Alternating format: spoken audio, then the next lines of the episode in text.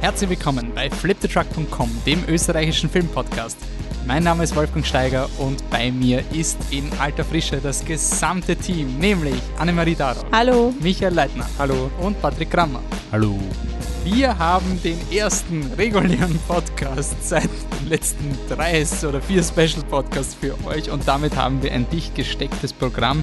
Ein Großteil der Filme handelt wie im Quick and Dirty ab und danach gibt es Foxtrot, Ant-Man 2, Mamma Mia 2, Oceans 8, 303, Mission Impossible 6, Darkest Minds 1 und nach den Credits gibt es dann einen Horrorfilm, der uns sehr gefallen hat, nämlich Hereditary.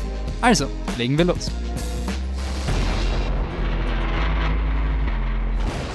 Gut, wir sind hier, wir sind motiviert, endlich wieder alle vier von dem Mikro, das freut mich. Wir haben es ein bisschen nicht schleifen lassen, wir haben ein ziemlich fettes Sommerprogramm gehabt, die Film-WM haben wir hinter uns, wir haben einen Dark Knight Special Podcast hinter uns und wir haben einen Comic Con Podcast hinter uns und jetzt haben wir einige Filme zum Nachholen. Aber bevor wir das machen, starten wir immer mit einer kleinen Vorstellungsrunde. Ähm, wir, also jeder der Hosts äh, blickt auf einen Film zurück, den wir in einem früheren Podcast ähm, behandelt haben. Das war Podcast Nummer 5 zu diesem Zeitpunkt und da haben wir besprochen Maleficent, das ist der Angelina Jolie ähm, Dornröschen. Dornröschen-Film. Uh, In Your Eyes, das ist ein Joss Whedon-Film, den nur ich geschaut habe. Um, ähm, Edge of Tomorrow kennen eh alle und im Special, im Social-Segment machten wir damals Source Code. Um, ähm, Anne, was sticht da für dich heraus? Äh, Edge of Tomorrow, natürlich. Der hat mich sehr überrascht damals, weil ich, ich weiß nicht, Actionfilm, ich dachte, das ist halt ein klassischer, unter Anführungszeichen, Mission Impossible-Style Actionfilm und sowas ist einfach nicht meins. Und dann habe ich es geschaut und es ist einfach genial und ich liebe ihn. Und glaube seitdem habe ich ihn noch zweimal im Fernsehen gesehen und er ist immer noch super. Also sehr gut. Ja, ich habe damals Maleficent äh, keine sehr positive Review gegeben. Wenn man die nachhört, glaube ich, kann man sich denken, dass ich den nicht nochmal geschaut habe. Ich denke nicht, dass sich da viel geändert hat in meiner Ansicht, nachdem ich damals einige Kritikpunkte hatte. Glaube ich nicht hat sich nichts geändert. Ich habe ihn dann nach dir gesehen und habe einen ähnlichen Wutanfall bekommen. Aber du hast argumentiert, dass es sogar eher ein furchtbar ist und ich habe gemeint, das ist ein lauwarm auf jeden Fall. Ja, also ich wollte wirklich, dass dieser Film unbedingt endet. Ich war so grantig. Also, war es nur ein lauwarm bei dir? Du hast dich so aufgeregt. Das war die erste Michi-Rage on, on Tape. Das war so ganz historisch gesehen einer der ersten, ja. der ersten Michi diskutiert über die CGI-Effekte von den Steintrollen. Ja, die sind aber auch scheiße. Ja. Ich glaube, ich habe in Erinnerung, dass ich meinte, man könnte einen guten Film draus machen und das hat mir gereicht für Laura. Da war ich sehr sanft. Damals noch. Ja. Äh, ja, ich habe auch nur von der Liste eigentlich Edge of Tomorrow gesehen und da geht es mal wieder an. Also er war überraschend gut beim ersten Mal und dann bei den nächsten Malen, wo ich ihn gesehen habe, war er, ähm, hat er quasi nicht an Niveau verloren. Äh, er hat auch äh, Emily Blunt quasi so als, als Star oder als Actionstar irgendwie eingesetzt zum ersten Mal, was dann in den Filmen danach auch super funktioniert hat. Und ich bin froh, dass er jetzt nicht mehr wirklich Age of Tomorrow heißt, sondern Kill, Die, Repeat. Uh, live, Die, Repeat. Live, Die, Repeat, was ein besserer Titel ist als Age of Tomorrow. Noch Meister, hä? Age of Tomorrow hat er die ganze Zeit geheißen und auf dem Poster ja. war immer der Spruch Live, Die, Repeat drauf. Und der Wolfi hat zum Beispiel geglaubt, das ist der Titel vom Film. Und danach, also dann ist er ins Kino gekommen und es gefloppt. Und danach haben sie für die DVDs, haben sie ihn in Amerika ähm, Live, Die, Repeat umgenannt. Ich finde Edge of Tomorrow viel besser. Aber was, was ist Edge of Tomorrow? Es klingt philosophisch und geil. Ich weiß nicht. Es ist ja, so und die Edge of Tomorrow, ja. Live, ja, Die, Repeat finde ich jetzt auch nicht so. Das klingt nach hau drauf. Ja gut, wir haben einige Filme, wenn man ja. den Titel von Edge of Tomorrow oder Live Die Repeat diskutieren. Ich meine, der, der Originaltitel ist All You Need Is Kill, der ist auch relativ nichtssagend. Also ich glaube, sie Rock in the Hard Place Situation, die sie da gehabt haben. Also ich würde sagen, die nächste Top 5 Liste wird fünf bessere Titel für Edge of Tomorrow. okay, gut, dann kommen wir aus dem Segment raus. Ähm, Was ist mit dir? Ich habe ja schon gesagt, mein Life ist furchtbar. Und In also, Rise, ja, ich habe ihn gesehen, ich habe ihn seither nie wieder gesehen. Joss Whedon hat nur geschrieben, ich weiß nicht, wer der Regisseur war, aber es war so ein bisschen ein Pre-Avengers zweimal schauen, was der Joss Whedon sonst noch drauf hat und ja. Okay, wir kommen kurz zu einer Feedback-Runde. Wie schon erwähnt, danke noch einmal. Großes Danke für die Film-WM, was ihr da alle mitgemacht habt. Das hat uns eigentlich sehr gefreut, dass das so positiv wahrgenommen wurde, dass ihr das so ähm, bei der Sache wart und das Finale ist vielleicht ein bisschen, bisschen emotional gewesen, aber das, das hat alles seine Richtigkeit. Ähm, Michi, Patrick, war das Finale der Film-WM eigentlich zufriedenstellender als das WM-Finale? Ich bin irrationaler Frankreich-Fan, ich war sehr zufrieden mit beiden Finalen. Hm. naja, naja, ja, bevor die Kroaten gewinnen. Äh, nein, also, ja, nein, unser, unser Finale war besser. Okay, gut. Das auf jeden Fall. Dann äh, gehen wir weiter. Warte, eh, nur fürs Making-of. Ich nehme da jetzt das Mikro runter, weil dieses Herumdrehen finde ich ein bisschen zart. Aber das hört man hoffentlich jetzt nicht so. Jetzt. Gut, gehen wir weiter. Nämlich, äh, wir haben dann noch Comic-Con gecovert. Ihr habt es wahrscheinlich eh in unserem Podcast schon gesehen. Dark Knight Podcast könnt ihr auch noch nachhören und noch ein Shoutout an eine epische Dementor-Diskussion auf Facebook, die einfach weitergegangen ist, als wir jemals geglaubt hätten. Also der Tom ist gerade auf Urlaub, aber wir sind alle sehr stolz auf die anderen. Und ein besonderes Shoutout an die Franziska, die das heute einfach gerockt hat bis zum geht nimmer. Also die hat eine Antwort hingeschrieben. Ich bin sehr stolz auf sie. Ja, ich kann mir nicht vorstellen, dass, dass der Thomas besser erklären hätte können. Insofern weiter so bei den nächsten Podcast. Fantastic Podcast kommt auch irgendwann, aber wie gesagt, er ist gerade auf Urlaub. Dann kommen wir jetzt ins Quick and Dirty und dadurch, dass wir schon so lange nicht mehr einen regulären Podcast gehabt haben, äh, müssen wir es schnell durchmachen und dann müssen wir auch so großartige Filme wie The Purge, The First Purge quasi schnell abhandeln. Ähm, nehmt die Review von Purge 3, die ich geschrieben habe letztes Jahr, ersetzt Purge Election Year durch The First Purge und dann fügt es noch ein, voll cool, weil jetzt auch ähm, sehr viele äh, eigentlich Fokus auf schwarze Hauptdarsteller. Cool, voll politisches Kommentar. Es wird nur 48 Mal das Wort Purge gesagt im Vergleich zum dritten Teil, wo über 100 Mal das Wort Purge gesagt wird. Deswegen nicht so cool, aber mir wurscht, empfehlenswert, genau der gleiche Film nochmal. Ähm, dann kommen wir zu einem Film, den er Michi, glaube ich, vorstellen wird. Die Farbe des Horizonts, auch so ein toller deutscher Titel auf äh, Englisch heißt er Adrift. Das ist die wahre Geschichte eines jungen Pärchens, das äh, wie nennt man in, in Schiffsnot gerät und das Ganze ist in sozusagen auf zwei Zeitebenen erzählt. Die eine Zeitebene beginnt mit Charlene Woodley ist allein am Boot und sucht verzweifelt ihren Freund, nachdem sie halt ähm, aufwacht aus der Ohnmacht. Und ähm, die andere Zeitebene ist hey, ich bin ein Mädel, das herumfährt, wer bist du? Oh, und dann lernen sie sich halt kennen und quasi der, der, die eine Zeitebene endet mit dem Beginn der anderen, wenn man so möchte. Und am Anfang ist das richtig cool gemacht, weil das, also es ist generell cool gemacht, dieser Schnitt quasi, du hast immer dieses, irgendwie so aufregend und schön und junge Liebe und dann kommt der Schnitt und sie ist allein auf dem Boden und schreit halt nach ihrem Mann. Und das ist wirklich, also am Anfang wirkt das voll, ähm, aber der Effekt lässt halt einfach naturgemäß mit der Zeit nach und ich finde, dass die Figuren, die dahinter stehen, sind so semi-interessant. Der Film dauert aber nicht allzu lang und das ist gut. Also es ist dann wirklich, wenn er vorbei ist, schon passt das dann auch. Und ich finde ihn aber trotzdem ganz, ganz cool und ist ein empfehlenswert. Okay. Ich habe mir angeschaut, äh, es kommt darauf an, wo man den Film googelt, entweder Sicario 2 oder Sicario Doppelpunkt Soldado oder Sicario 2 Day of the Soldado. Ähm, zweiter Teil der Sicario-Saga.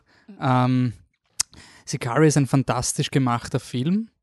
Äh, ich habe dann nach Sicario 2 den Einser nochmal im Filmcasino geschaut, weil die den nochmal aufgeführt haben und bin dann im direkten Vergleich noch mehr drauf gekommen. Ähm, Sicario 2, äh, wenn du halt den, beim ersten Film sagst, okay, das Drehbuch war jetzt nicht so super, aber der Rest hat einfach maximal was aus einem Drehbuch rausgeholt und dann gehen alle weg außer der Typ, der das Drehbuch geschrieben hat.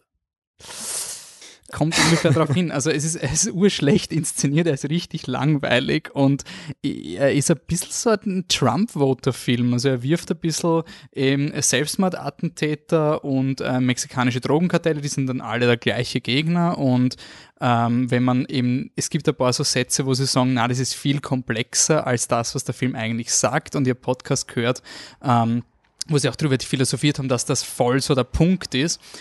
Ich, aber, ich bin aber trotzdem der Meinung, dass wenn man eben bei diese zwei Sätze nicht hinhört, dann kriegt man einen anderen Film, nämlich dass man zwei Typen verfolgt mit Josh Brolin und Benicio del Toro, die einfach eigentlich Arschlöcher sind und ähm, aber voll Recht bekommen vom gesamten Film. Und man kann sagen, das ist, äh, irgendwas wird da invertiert, in meinen Augen stimmt das nicht. Und wenn du dann den ersten Sicarian nochmal siehst, fragst du dich, wie der zweite das überhaupt sich getraut hat, den Benicio del Toro so nett darzustellen, wie er im zweiten ist. Im zweiten ist er so ein bisschen der Hugh Jackman Logan und im ersten ist der so arg. Es ist wirklich so gestört, was die aufführen mit der Emily Blunt und wirklich einfach, wenn du diesen Kontrast hast. Nein, es ist eine Saga. Mich interessiert nicht mal der zweite Teil. Und in, in der, am Ende vom Film, also zehn Minuten vor Ende, machen sie was so Game of Thrones-like, wo du wirklich gemerkt hast, wow, alle waren gerade überrascht. Und dann fünf Minuten später revidieren sie das und du hast wirklich im ganzen Kino gemerkt, so, dass der Film jetzt jegliche Glaubwürdigkeit verloren hat, weil sie es nicht durchgezogen haben. Ah, ist ein Lauwarm. Damit kommen wir zu Campeones. Ja, wir sind Champions, heißt auf Deutsch, ein spanischer Film über einen Basketballtrainer, der alkoholisiert einen Unfall baut und dann als Sozialarbeit eine Gruppe geistig behinderter Menschen trainieren muss, also als Basketballteam, muss ein Basketballteam aus ihnen formen. Und der Film ist, finde ich, gerade so die ersten 45, 60 Minuten dachte ich, das ist vielleicht sogar, das hat mich auch überrascht, ein Film, den ich mit meinen Eltern schauen würde, so ein ihr findet es lieb, ich halte es aus und äh, das ist irgendwie, ist irgendwie okay. Nur dieser Eindruck, das hätte ich dann als empfehlenswert definiert, so gerade noch. Aber der Eindruck, dass, also das Problem ist gar nicht, die, die Moral hinter dem Film ist schon okay. Ich finde immer noch, da möchte ich jetzt kein Fass aufmachen, dass Filme geistig Behinderte noch immer sehr oberflächlich behandeln. Also meistens sind diese Filme irgendwie so ein bisschen Aufklärungsarbeit unter Anführungszeichen oder wollen sie irgendwie so als offen und, und liberal inszenieren, aber eigentlich zeigen sie die geistig Behinderten meist extrem oberflächlich, als hätten die gar keinen Charakter, sondern sind alle einfach lieb, aber halt dumm. Und ich glaube, es ist halt schon ein bisschen komplexer, aber ist ja, ist ja egal. Aber der Film hat das Herz am rechten Flecken das Problem ist halt einfach wirklich nicht gut gemacht. Die Musik in dem Film ist total grauenhaft. Die, der Einsatz von der Musik, da werden total banale Szenen so ultra kitschig gemacht. Das ist wirklich nicht gut. Ein, ein Charakter ist irgendwie am Anfang total unwichtig und am Ende ist sie dann urwichtig. Also er ist leider wirklich nicht gut genug, dass ich sage, ja, so harmlose Unterhaltung ist er schon irgendwo, aber also ist dann schon irgendwann anstrengend. Deswegen ein Lauwarm bei mir.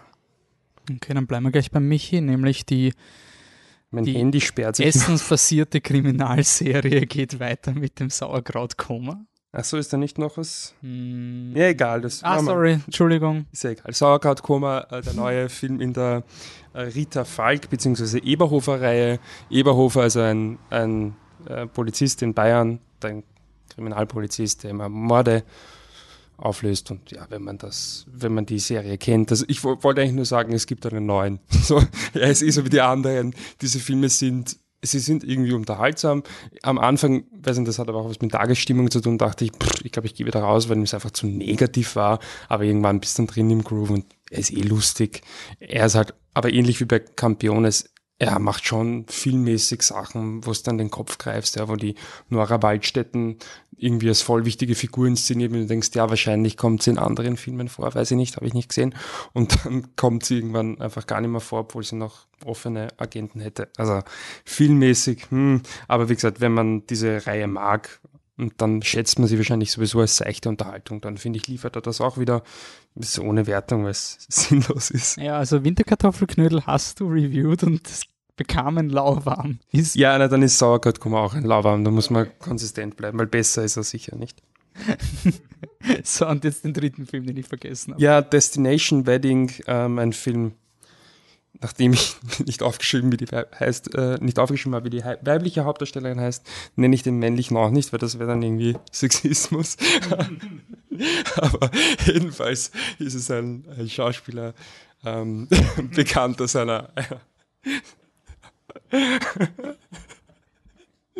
aus einer Science-Fiction, ist es Science-Fiction, Science-Fiction-Action-Trilogie, wo alle den zweiten und dritten Teil scheiße finden, außer Wolfi. Ja, okay, ich weiß nicht. Und äh, er streitet mit, Zweites der Beste. er streitet mit einer Schauspielerin, die ich vorher noch in keinem Film gesehen habe. Ähm, die ganze Zeit durch. Also er ist so ein bisschen so borderline autistisch und ähm, sie, ah, Winona Ryder und Keanu Reeves ist der andere.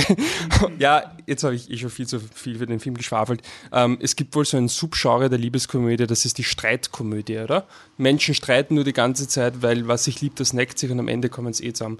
Das ist so eine sehr zynische Variante davon, die teilweise, finde ich, ganz gut geschrieben ist, aber es war mir schon sehr, sehr, sehr wurscht. Das ist auch ein, ein Lauber. Der hat die Wuchteln aus. Okay, so, jetzt müssen wir mal einen gescheiten Film her. Patrick. Ich habe Skyscraper gesehen. Und ich habe viel gelernt bei Skyscraper. Vor allem habe ich gelernt, dass man manchmal einen Film macht, nicht weil man einen Film machen will oder sonst was, sondern weil es um ganz was anderes geht. Ich verstehe jetzt, warum man Transformers macht, weil da gibt es Spielzeug, das man verkaufen will. Und ich verstehe jetzt, warum man Marvel-Filme macht, weil da gibt es auch Spielzeug zum Verkaufen. Und jetzt weiß ich auch, warum Skyscraper gibt, weil das ist eine Marketingaktion vom Hauptdarsteller slash Produzenten slash nächster Präsidenten der USA, Dwayne Johnson. Und das ist ein reines Marketingvideo für ihn und es ist wunderbar. Es ist wirklich so ein, die, Michi, hast du das einmal gesagt, dass die, die Figuren äh, mit einer Kettensäge geschnitzt wurden? Ich habe die, ich habe diesen, diesen, oh, den Ausspruch einmal aufgeschnappt und da stimmt's wirklich, weil du hast den. Ich glaube, es nicht von mir. Du hast den leibenden Hauptdarsteller, der immer das Richtige macht, auch wenn er dann die Konsequenzen davon ziehen muss, wie zum Beispiel nicht auf den unbewaffneten Mann schießen, auch wenn er selber dadurch sein Bein verliert. Ja, das in den ersten drei Minuten, weil da war ein Kind. Einer, der sich in die Kamera dreht, er dreht sich, schaut in die Kamera und sagt, meine Tochter ist in Gefahr und ihr Leben ist mehr wert als meins, also werde ich sie retten, auch wenn ich dabei sterbe. Einer, der Kraft in seinen Fingerspitzen hat, die du nicht nachvollziehen kannst, der von der freier Fall 30 Meter, aber wenn er mit seinem kleinen Finger sich irgendwo einhaken kann, dann haltet er sich fest, weil das geht. Und ich meine, du siehst ihn und du glaubst ihm, weil das ist Dwayne Johnson. Ähm, Bösewichte, die wirklich böse und mirch, mirch, mirch sind. Seine Frau, die auch genauso super ist wie er, weil sie war auch beim Militär, genau wie er und da, da, da. Und sie haben eine, eine Gruppe an Menschen dort unten hingestellt, die über Live-TV schauen, wie auf dem Haus herumläuft und klettert. Und jedes Mal, wenn er irgendwas Cooles macht, gibt es einen Cut unten und die, diese Gruppe von Menschen in Hongkong fängt zum Applaudieren an und jubeln, weil es so leibend ist. Man kann diesen Film nicht wirklich reviewen. Es ist einfach nur, er ist da und es ist ein Marketing-Vehikel für Dwayne Johnson, der ein Werbevideo braucht hat für seinen Wahlantritt, der 2024 passieren wird. Und ja, dafür ist er da. Rating ist wohl ein, ein, ein äh, befriedigend, ein empfehlenswert. Okay, was? Dann sind wir raus aus dem Quick and Dirty und was wir ja machen, wir haben es dreimal nicht gemacht, weil ja Special Podcast oder viermal, viermal schon, scheiße. Konsistenz, verdammt nochmal. Äh, Listenzeit. Wir brauchen immer eine tolle Liste und das sind intensivst recherchierte Listen, die dann peer-reviewed werden und dann wirklich mehrere Wochen in den, in den Verlauf gehen. Und dann werden die wirklich so präsentiert, so ganz objektiv wichtig, weil wir einfach kreative Listen machen. Also nicht die drei besten Partnerfilme, sondern eben was Gescheites. Michi, was ist unsere jetzige Liste, die das Internet in Flammen setzen wird? Also die Idee ähm, kam mir beim Schauen von Adrift oder beziehungsweise Adrift, also wie ist ja die Farbe des Horizonts, habe ich eigentlich nur gesehen, weil der Regisseur Balthasar Kormaku, ein Isländer, hat vorher Everest gemacht, den habe ich mal im Fernsehen aufgeschnappt und ich fand ihn irgendwie okay. Und da ist mir, habe ich mich daran erinnert, dass obwohl ich den Film, also ist eh positives okay, aber jetzt keine Euphorie. Und trotzdem habe ich mich mit dem Thema, also es geht um eine, um eine misslungene Besteigung des Mount Everest, habe ich mich irgendwie mit dem Thema länger beschäftigt. Und da wollte ich, ähm, ja, Ideen sammeln, welche Filme bei euch, unabhängig von ihrer Qualität, irgendwie das Bedürfnis erweckt haben, weiter zu recherchieren bei dem Thema. Nachdem das mein einziger Film ist, müssen die anderen Filme jetzt von euch kommen. Müssen wir fünf zusammenkriegen? Ich glaube, jeder hat einen. Zum Glück zwei. Du hast zwei, okay. Du hast auch zwei.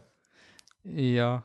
Hast Ah, du ja. mal behauptet. Ich habe zwei. Okay, cool, cool, cool. Ähm, dann, Anne, los, raus damit. So, wir haben hier, fünf. ich glaube, Nein, Spaß. ich glaube, er heißt sogar Colonia Dignitat. Ja, der Film Ja, heißt so. genau.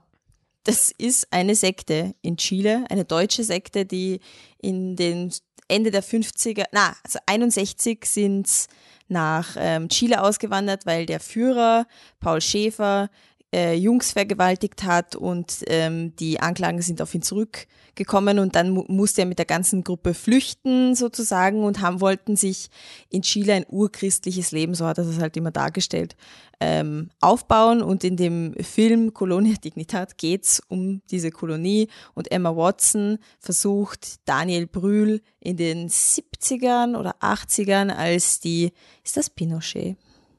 Ist das in Chile, der Diktator? Schon, ich glaube schon.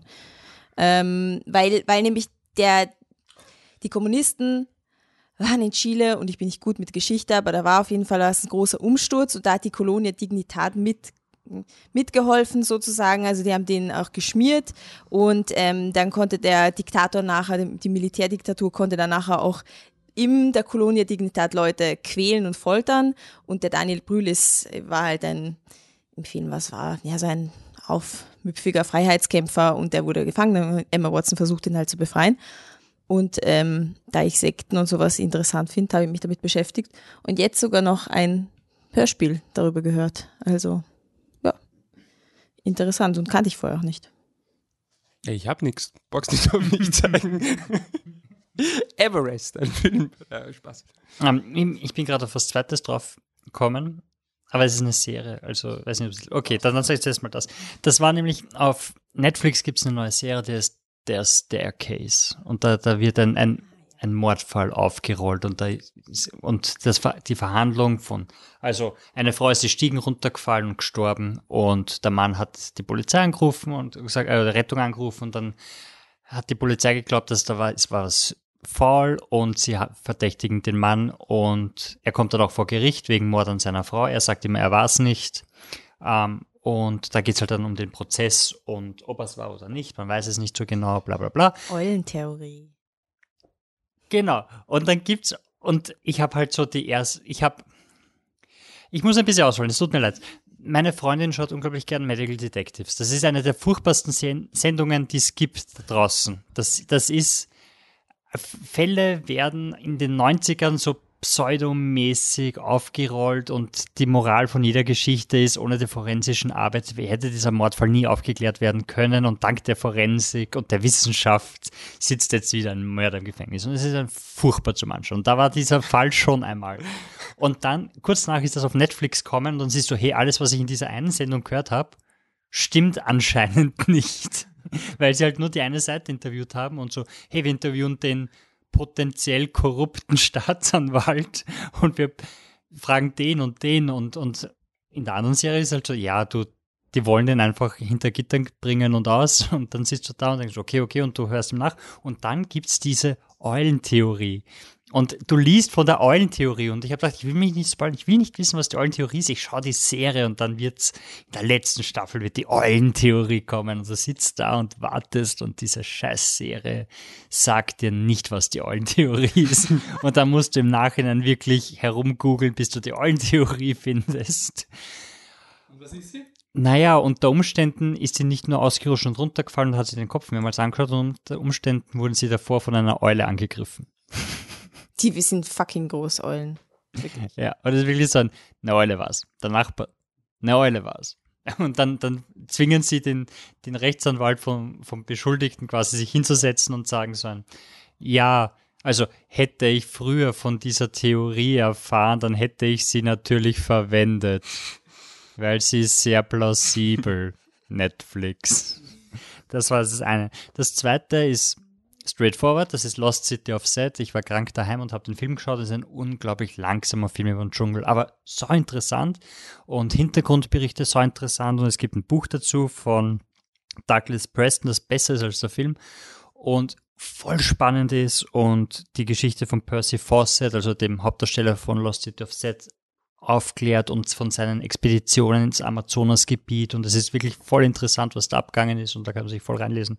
Und das ist das, wo so ein okay Film, den ich so in so einem Delirium gesehen habe, quasi wirklich irgendwas, irgendwas bewirkt hat. Okay. Äh, schaut da an unseren letzten Podcast, da haben wir auch gezeigt, dass man auch in Dark Knight Game Theory reinlesen kann, aber das will ich jetzt nicht erklären, da müsst ihr schon den Podcast hören.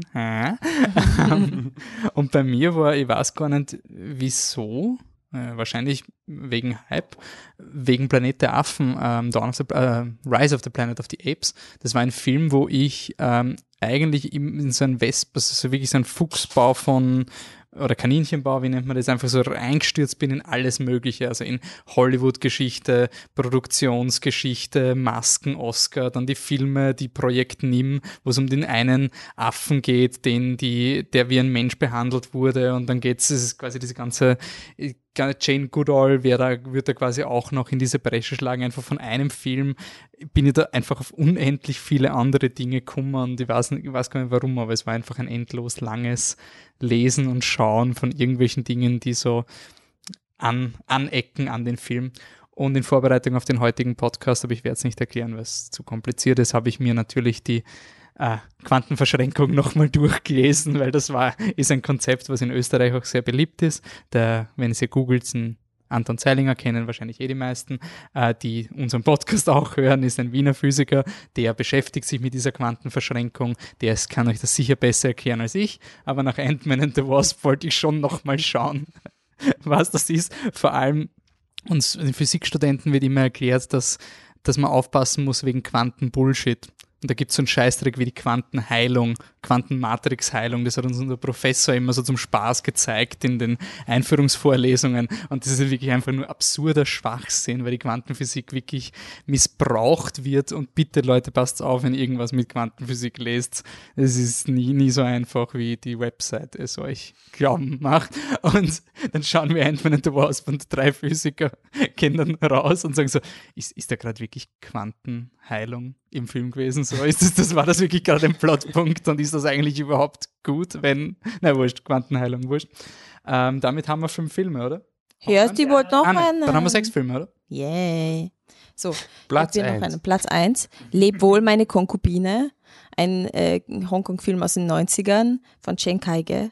Ich sage das jetzt besonders lang, damit sich Leute das anschauen, auch wenn er fast drei Stunden lang ist, ist es egal. So gut, ich wollte nicht, ich wollte keine Frage Das ist- stellen über die Das ist Laufzeit. einer meiner absoluten Lieblingsfilme. Den habe ich schon sehr oft gesehen. Und da geht's um die Geschichte von, von China, auch um, glaube Hongkong. Äh, na, na, China muss das sein. Genau. China, äh, Japaner in China und so weiter und so fort. Aber äh, der Kern ist die Peking-Oper. Es spiel, spielt sich alles in der Peking-Oper ab und die Peking-Oper ist eigentlich ein perfides Machtsystem, wo Kinder schon von, äh, wirklich kleine Kinder schon trainiert werden, in diesen Opernstücken mitzuspielen. Ähm, und weil, weil diese Peking-Oper eben immer gleich sein muss. Also das ist so äh, wirklich das Detail, also dass jeder Schritt des Königs im Stück ist immer gleich und die müssen das alles auswendig können. Und nachdem ich das oft gesehen habe als Jugendlicher, habe ich mich sehr mit der Peking-Oper beschäftigt und mir auch Videos davon angeschaut. Und ja, bin zwar keine? Expertin, ja, extrem interessant. Also das ist eine ganz eigene Kultur und Leb wohl meine Konkubine ist ein großartiger Film. Mit Leslie Chang, der gestorben ist. Okay, so jetzt schaut er dann in Nenad. Ich bin, ich wette, du hast ihn gesehen, oder? Bitte schreib's uns. Das würde mich wirklich interessieren. Okay, gut, dann kommen wir zum Main Event. Wir haben echt noch viel vor uns, viele Filme mit Zahlen. Der einzige Film, der keine Zahl im, also zumindest in unserem Titel haben wir jedem Film eine Zahl gegeben, außer dem nächsten, nämlich, Und dem letzten.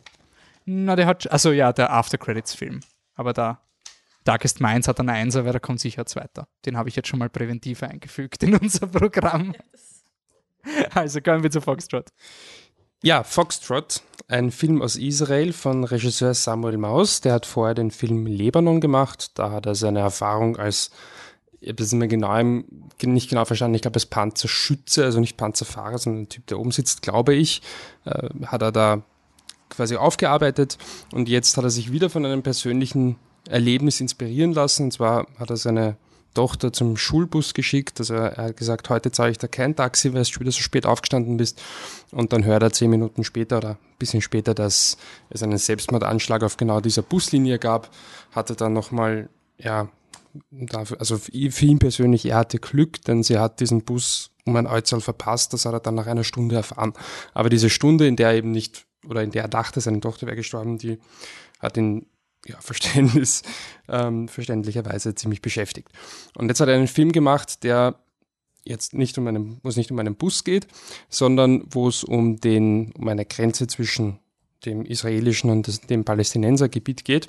Und so ist der Film auch ziemlich politisch geworden. Und er beginnt damit, dass ähm, ein, also zwei Vertreter des Militärs an der Tür von Michael, da gespielt von Lior Ashkenazi und seiner Frau Daphna, die Sarah Adler spielt die, klopfen halt zwei ähm, Herren vom Militär an und die Frau macht die Tür auf und ohne dass die ein Wort sagen, kippt sie um, weil ja, wir haben, ähm, wir kennen alle die Filmsprache, der Sohn, der Jonathan, ist gestorben. Und der Film ist dann ein sozusagen dreiteiliger, dreiteiliges Drama mit ein bisschen äh, zynischen Humor dazwischen. Das, der erste Teil ist einfach ein, dieser Bekanntgabe, hey, euer Sohn ist gestorben und wie es dann halt weitergeht, wie sie darauf reagieren. Der zweite Teil zeigt dann den Jonathan selbst, wie er an der, an der Grenze arbeitet und im dritten Teil geht es dann wieder um die Eltern. Und der, der Film macht eigentlich alle drei Teile, also es, ich will jetzt nicht spoilern, ja, es hat dann noch so einen ganz einen äh, traurigen Twist, aber der auch ziemlich clever ist eigentlich, aber der Film ist überhaupt nicht stolz drauf. Aber das sei nur am Rande, deswegen kann ich jetzt nicht ganz genau erklären, was da alles passiert. Aber prinzipiell ähm, schon der erste Teil dieser, dieser Auf, Aufbauarbeit von, von Trauer, wie das aufgearbeitet ist, finde ich irrsinnig toll gemacht. Also die, die Frau kippt um und du siehst dann also sie fällt weg und äh, die Kamera bleibt drauf und im Hintergrund, oder dann hast du ein Bild an der Wand, das so eine moderne Kunst ist, so Art Quadrate, schwarze Quadrate, die sich so übereinander lagern, dass es quasi wie so eine Art Tunnel ins, in, die, in, in die Dunkelheit, so schaut das ungefähr aus. Und das war wirklich das, das quasi allererste Bild, praktisch das allererste Bild des Films und war schon so richtig, wow, also der Film schafft es wirklich irgendwie das Äußere äh, das innere Pardon immer wieder nach außen zu kehren. Und da zeigt der Film halt auch die Probleme mit dem, oder eine Problemstelle des israelischen Militärs, das einfach total unempathisch ist. Also es ist, kommen diese zwei Soldaten, erst einmal zeigen sie schon so ein bisschen die Männerrolle, speziell in Israel, wo sie sagen, okay, die Frau, die ist jetzt ohnmächtig und wir geben ihr eine Beruhigungsspritze und legen sie ins Bett, aber dich, den, dem Mann der Familie, dem Vater, du musst das jetzt verarbeiten. Dir müssen wir das auf jeden Fall sagen und du musst da jetzt auf jeden Fall fit bleiben. Ähm, er kriegt dann in sein Handy eingestellt, dass jede Stunde ein Wecker läutet, um ihn daran zu erinnern, dass er einen Schluck Wasser trinkt und dann erklären sie ihm noch, wie das mit dem Begräbnis abläuft und dann gibt es noch so einen Standardsatz, dass es ihnen leid tut. Aber es ist halt vollkommen distanziert von dieser, von dem eigentlichen Drama, äh, was sich da, was sich da abspielt. Also da ist schon eine ganz klare Kritik auch ähm, einerseits eben an diesem Männerbild, aber insbesondere eben am israelischen Militär. Und der Regisseur meinte auch, der Samuel Maus, heißt er, weiß ich mich ihn erwähnt habe, doch. Ähm, er, er meinte auch, dass quasi jeder Mann in Israel hat ein Trauma. Jeder Mann in Israel hat ein Kriegstrauma. Das ist jetzt hoffentlich doch minimal überspitzt, aber man kann sich schon ungefähr vorstellen, dass es, dass es hinkommt. Der zweite Teil ist dann eben an der Grenze und hier schlägt der Film dann total um. Ich habe kein, keinen Soundclip oder zumindest haben, ja, ich habe einen, den wir jetzt nicht abspielen werden, weil sie halt nur Hebräisch reden und sonst ist es halt nur Musik. Also es würde jetzt keinen Sinn machen. Aber der Soundclip, den ich mitgehabt hätte, da kann ich nur empfehlen, schaut euch das an.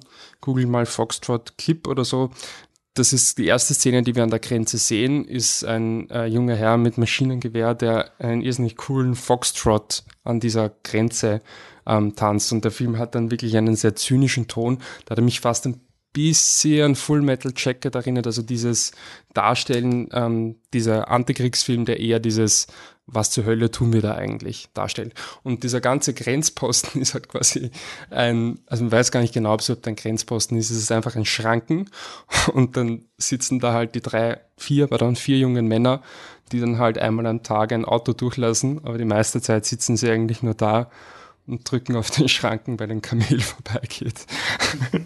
und ähm, dann setzen sie sich am, am Abend in ihren Container, der langsam im Schlamm unterzugehen droht und lassen eine Konservendose runterrollen, quasi weil der, der Container schief liegt und stoppen mit der Uhr und schauen, ob die Dose schneller ist als gestern, um zu wissen, ob es in den nächsten Tagen einsinken werden. Sie haben halt nichts, gar nichts zu tun. Und der Film ist da halt wirklich auch eine, dann passieren natürlich schon noch dramatische Dinge, aber wie gesagt, da möchte ich jetzt nicht, nicht spoilern, weil ich glaube, dass das einfach äh, was von der, von der Wirkung wegnehmen würde. Ja, was mir auch gut gefallen hat an dieser Grenzsituation, es geht nicht nur einfach ein Kamel vorbei, sondern es ist generell so von der größeren Bedeutung total abstrahiert. Also du siehst halt irgendwie, okay, Grenze hin und her, aber im Endeffekt ist es ein Fleckerl Erde und das Kamel geht halt von links nach rechts. Es kommt mehr oder weniger aus dem Aus der Dunkelheit und dann schauen sie ihm nach, sehen es noch ein paar Meter und dann sehen sie es eh nicht mehr. Also es hat, hat überhaupt eigentlich keine Bedeutung. Natürlich ist es nicht ganz so einfach, aber ähm, ja, ja, was ich vielleicht noch sagen wollte, ist, dass der Film in, in Israel ein bisschen eine, eine Kontroverse ausgelöst hat. Das fand ich ist nicht interessant. Das wäre auch ein Thema, wo man vielleicht nachrecherchieren konnte, aber da ich den Film erst gestern gesehen habe, ähm, habe ich noch keine Zeit gehabt. Ich finde ihn sehr gut gespielt, vor allem der, der Michael, der Vater, finde ich, der spielt richtig, richtig gut. Und äh, vor allem ist er aber gut inszeniert. Also hat immer wieder extrem coole bildsprachliche Momente. Er hat eine Symbolik, die sich, glaube ich, wirklich tiefer zu ergründen äh, lohnt und hat eben auch wirklich humorvolle Momente. Wie gesagt, diesen, diesen Foxtrot, der da getanzt wird, den würde ich wirklich empfehlen. Ich habe ihn erst gestern, gestern gesehen und das ist mir dann irgendwie ein bisschen zu gar für ein Exzellent. Aber es ist auf jeden Fall ein starkes, sehr gut. zumindest so an, als würde er schon angreifen. Es Ja, war der klassische, nein. der Michi sagt, er will schon noch über diesen Film reden und dann noch 30 Sekunden so, uh, Ich habe ich hab ja gesagt, dass er mir sehr wichtig ist. Ich habe euch nicht. na eh, aber das ist, ich meine, es war, es war kein über die Jahre so ein, wo du in der Podca Podcast-Planung gesagt hast, ja, über den würde ich schon noch gern reden und dann, Nein, ich finde ihn wirklich richtig, richtig, richtig gut. Und er hat mich auch, ähm, ich habe dann gestern, ähm, bin ich dann noch, also ich war da allein im Kino an einem Samstagabend. Das war in dem Fall keine gute Idee, weil ich bin wirklich mit gehängtem Kopf, also mit gesenktem Kopf und ich war wirklich, was ich sonst ja nie mache, knapp davor, irgendwen von den anderen Kinogängern anspreche. Weiß ich nicht. Können wir uns mal kurz drücken? Nein, aber bin dann noch zum, zum äh, Popfest spaziert in Wien und habe mir irgendeinen Hip-Hop angehört, wo ich kein Wort verstanden habe, weil ich dachte, ich brauche jetzt irgendeine Ablenkung, ähm, weil er mich schon ziemlich fertig gemacht hat. Aber, aber es ist schon, äh, das, er ist eigentlich irgendwo ein optimistischer Film, aber ja, dieser Optimismus, so dieser Manchester by the Sea Optimismus, wo ich dann von der Anne Anschiss kriege, dass ich es Optimismus nenne. okay. Nein, aber es ist echt super. Ihr, ihr werdet ihn fürchte nicht mehr im Kino erwischen. Es, es ist mir eh voll. Äh, es ärgert mich, weil ich den Film schon ziemlich lange im Radar hatte und es aber nicht rechtzeitig geschafft habe. Und jetzt, wenn ihr Der, das der hört. Bier war im Oscar-Rennen sein, oder? Ja, er war schon im Oscar. War schon im Oscar. Er war auf der Shortlist ähm, für den Fremdsprachenfilm, also auf den letzten neun Okay. und ist dann aber nicht nominiert worden. okay. Worüber sich angeblich ein paar israelische Minister ziemlich gefreut haben, weil ihnen doch ein ganz schönes Dorn im Auge. Hast du den ersten Film vom Regisseur gesehen? Leben? Nein, ich hatte keine Ahnung, Okay. weil kannte den Herrn nicht, aber das werde ich nachholen. okay. Patrick, viel Spaß bei der Überleitung. Ja, vorher war irgendwo eine, die passt hätte, aber es gibt keine, also lassen wir es. Ähm, Ant-Man and the Wasp. ähm, der zweite Teil von Ant-Man, der, ich weiß nicht, ich glaube, es sind beim 21. Marvel-Film oder sowas, grob, irgendwo, 20., 21., irgendwo da. Wer erzählt schon?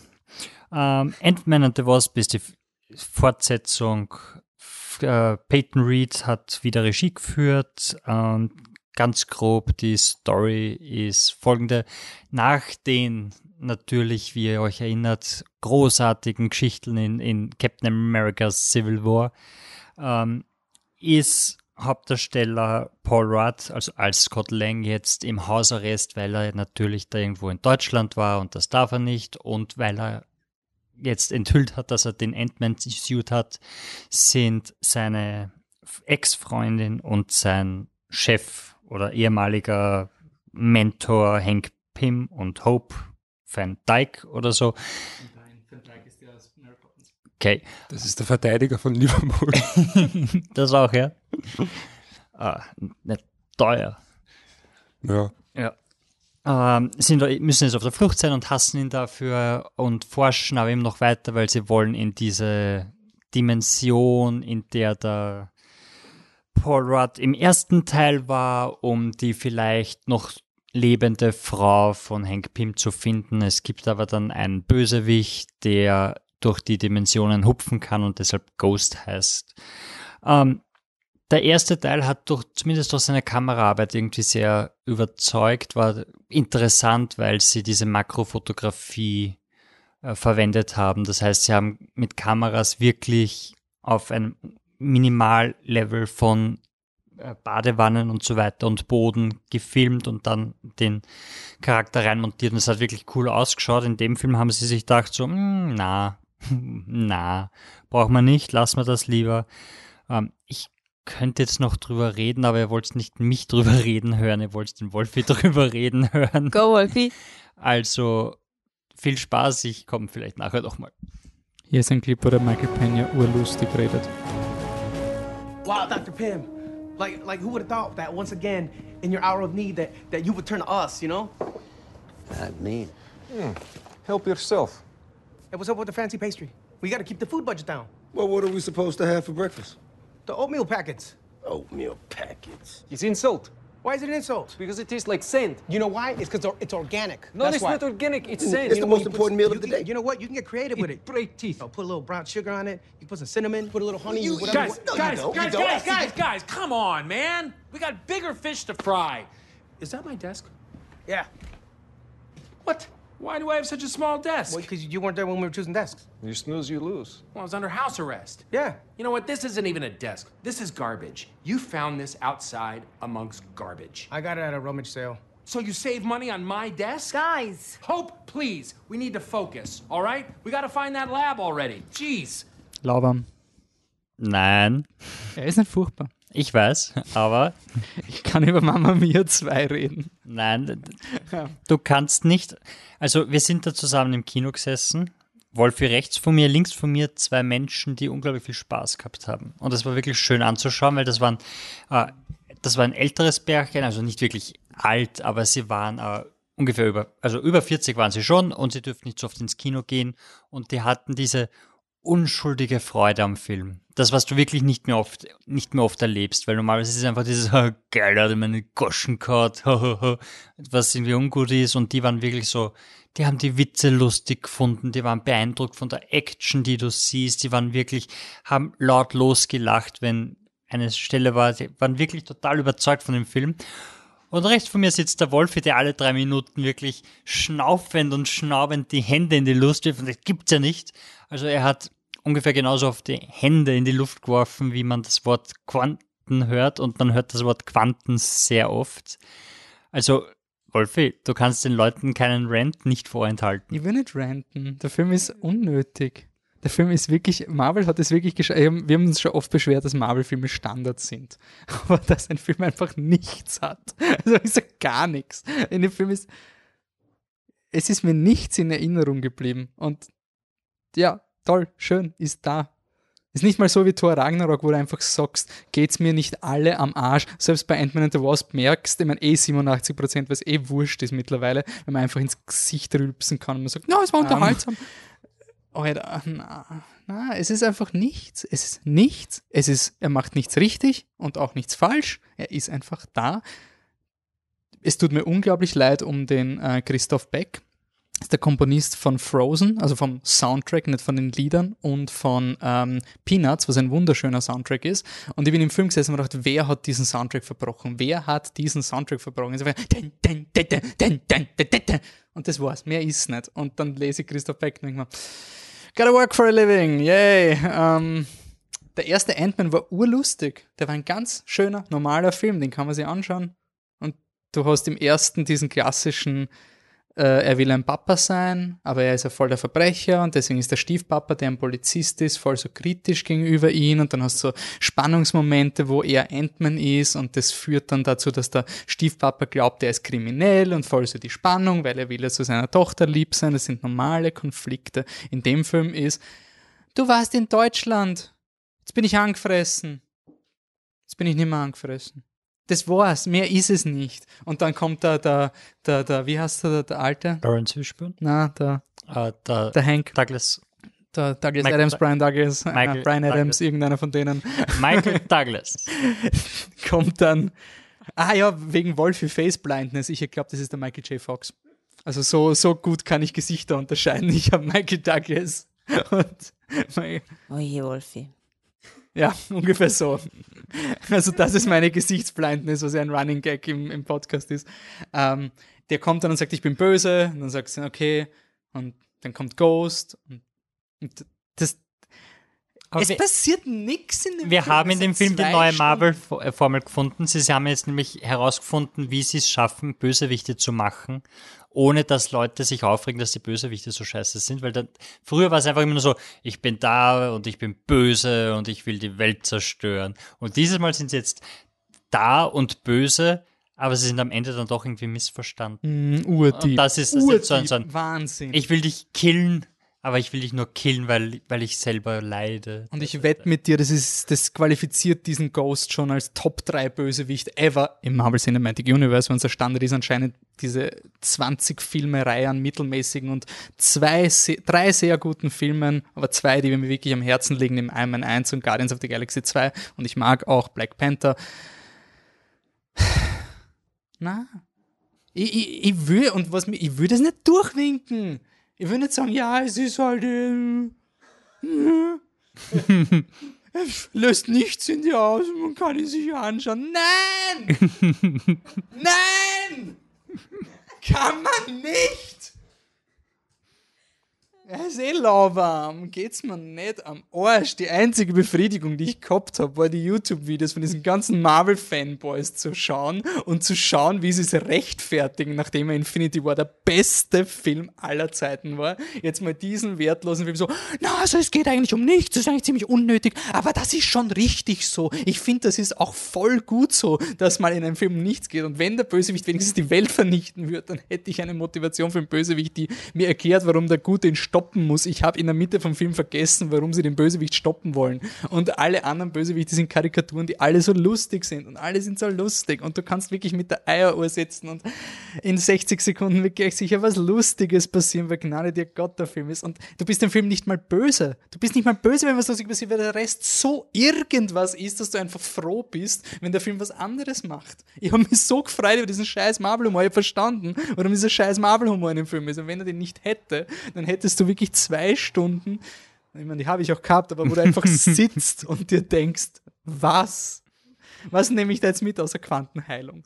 Und dann ist der Film auch noch so deppert mit, oh, im Quantum Realm vergeht die Welt wenigstens an, äh, Zeit anders, aber trotzdem ist die Michelle Pfeiffer gleich alt und dann, Spoiler für Ant-Man 2, sorry, ja, Major Warning. Aber dann hat der, der, der, der, der Hank Pym-Charakter, also der, der Douglas, nicht mal den Anschein, dass er stirbt am Ende vom Film. Also, dass das wenigstens das wäre. Dass irgendwas passiert in diesem Film, wo ich sage, hey, wow, es gibt Konsequenzen. Dann gibt es eine voll dramatische Szene, wo die Michelle Pfeiffer stirbt. Und dann denke ich mir, okay, und jetzt, dann geht, dann kommt das Raumschiff und sie, die Michelle Pfeiffer steigt aus und oh, meine Mama ist wieder da, Gott sei Dank. Ähm, und ich denke mir, so jetzt kommt wenigstens der, dieser, dieser Standard-Punch, dass er sich geopfert hat für seine Frau. Nein, nix, nix, es ist einfach nix. Er lebt eh, alle leben, alle haben sich lieb, die Bösewichten sind lächerlich oder missverstanden. Die Actionsequenz, du vergisst, worum es geht in diesem Film. Und der erste Ant-Man war so angenehm. Ich finde, der erste Ant-Man war wirklich dieser, ach, geil, ich will Ant-Man sein. Das ist, hast du in diesem Film das Gefühl gehabt, dass das cool ist, was Ant-Man macht? Ich weiß nicht, was er gemacht hat. Weil im, er, im, Im ersten war das wenigstens so, boah, und dann bin ich klein und bist so deppert und dann bin ich im Computer drin und boah, mit den Ameisen, urgeil. Und im zweiten ist so ein, hey, da ist ein übergroßer Salzstreuer. Cool. Es.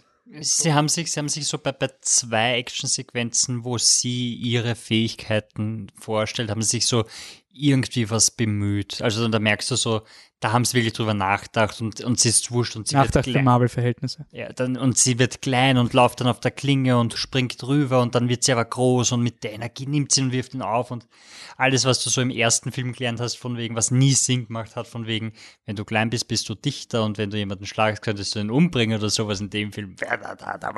Ich würde immer noch gern wissen, wenn das stimmt, wieso ist er dann als Giant Das Man verstehe ich nicht auch super nicht. verwundbar. Also wenn, wenn Ant-Man dann groß wird, dann, Nein, dann muss er- urfragil sein. Den könnte man dann so, könnte so eine Taube kommen, ihn antupfen und er würde umfallen. Ja, der muss so. nur irgendwie gegens Bein schlagen oder dagegen hupfen und der bricht, hat einen doppelten Oberschenkelbruch.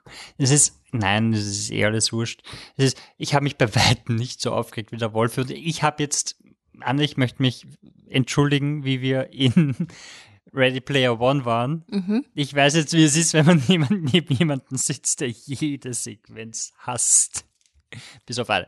Es ist, Danke, Bazi, danke. I'm, I'm very sorry. Aber ich habe sehr viel Spaß gehabt, vor allem mit Wolfi und mit dem Kontrast zwischen diesen glücklichen Menschen neben mir. Der Unterschied bei Ready Player One ist halt, dass die andere Person den Film sehr mochte, aber ich glaube nicht, dass du viel positiv. Ich meine, du, du gibst ihm wahrscheinlich jetzt einen Mitleid-Empfehlenswert, weil es aber ich weiß nicht, ist. ob das so positiv Aber was, was ist er bei dir? Ich weiß es nicht. Komm, jetzt trau dich, Boy. Nein, es wäre es wär wahrscheinlich eh ein Lauwarm. Oder so ein, ja, eh, keine Ahnung. Er ist, er ist wirklich wurscht. Ich habe, er ist nicht so, so schlecht, dass du, dass du Spaß dabei hast, wie vielleicht später was anderes. Und er ist bei Weitem nicht so gut, dass du irgendwo denkst, hey, yeah, was soll's. Ähm, wenigstens hat er die Sequenz gehabt, weil er hat nicht wirklich eine Sequenz. Sogar das, was im ersten Teil so, so gut ankommen ist und rüberkommen ist mit Michael Penny erzählt eine Geschichte und die anderen müssen mit seinem klar. Stil ist, ist da wirklich so ein, man es hat nichts halt, Plot. man hat's halt drinnen braucht, weil es im ersten so, so lustig war und jetzt muss man es halt nochmal machen, aber es funktioniert gar nicht. Und das, ich kann was Positives sagen, das, das kleine Mädchen, das die Tochter spielt, die kann wirklich urherzig reinschauen. ja, das stimmt. Also Die es gibt ist eine Szene, wo sie wirklich so, so vollherzig in die, Ka so in die Kamera Ah, ja, schaut ja, ja. und das ganze, also das ganze Publikum im Kinosaal ist gegangen. Oh. Und der Antonio Banderas Witz ist lustig. Weil der Ant-Man gibt jeder Ameise, muss er ihr einen Namen geben, wo irgendwie Ant vorkommt. Das kam auch als ersten und dann sagt er, You're a badass, I'm gonna call you Antonio Banderas. Das ist so, ja, es war lustiger als der Rest. Obwohl, Das war das obwohl Lustigste. die Szene, wo alle, wo alle Ameisen von den Möwen gefressen werden, ist auch so. Ja, die ist auch lustig. Also die, die Pier, ah ja, das ist auch ein riesen Plothole im Film. Sie sind in San Francisco bei dem Pier 39, Ah, im Wurststurz. Da gibt es keine Robben. Das ist, ich habe mich so gefreut. Oh ja, ich habe mich ist so gefreut, dass wenigstens, News, wenigstens, ja, auch wenn mir der Film egal ist, dann werde ich aus dem Kino gehen und sagen, man hat Robben gesehen, weil Robben die coolsten Viecher überhaupt sind. Und so ist er im Kino gesessen und hat auf einmal keine Robben. in, in Lautstärke gesagt, jetzt kommen gleich Robben. ja, ungefähr so, Keine Robben in San Francisco. Was ist das für eine verpasste Das ist ein Situation? Blödsinn, ja. Können wir bitte über Mama Mia 2 reden? Ähm, du bist nicht wütend, du bist nur enttäuscht, oder? Ich kann nicht enttäuscht sein. Ich bin wirklich, also. also, also der Michi nur damit muss.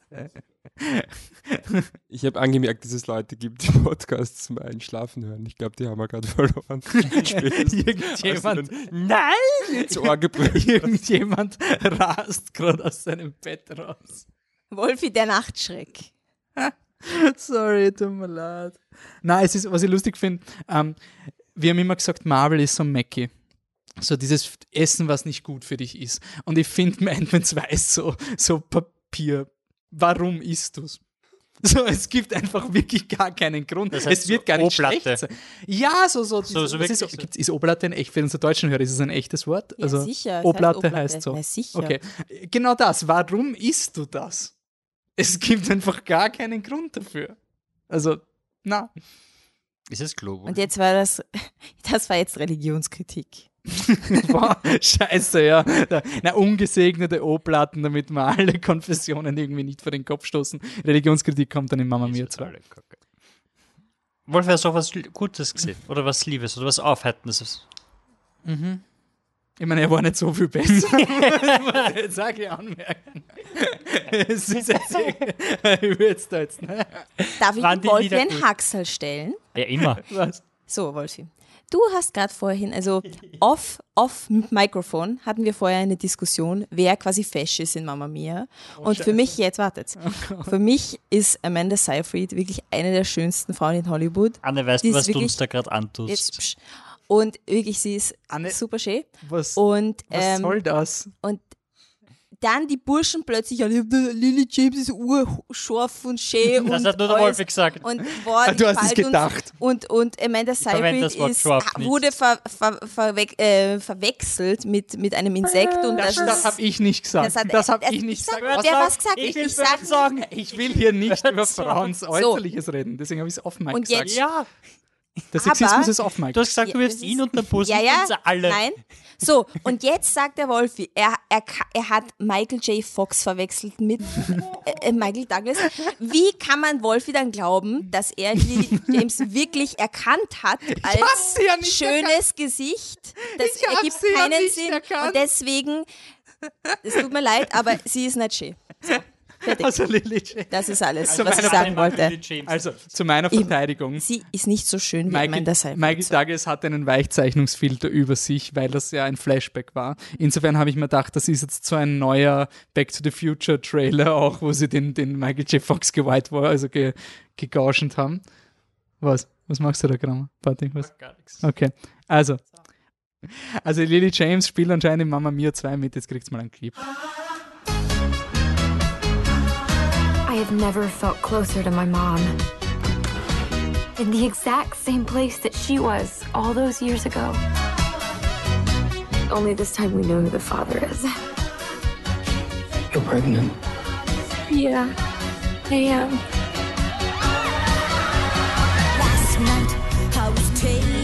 Typical, isn't it? You wait 20 years for a dad and then three come along at once. You're my mom, and I love you so much.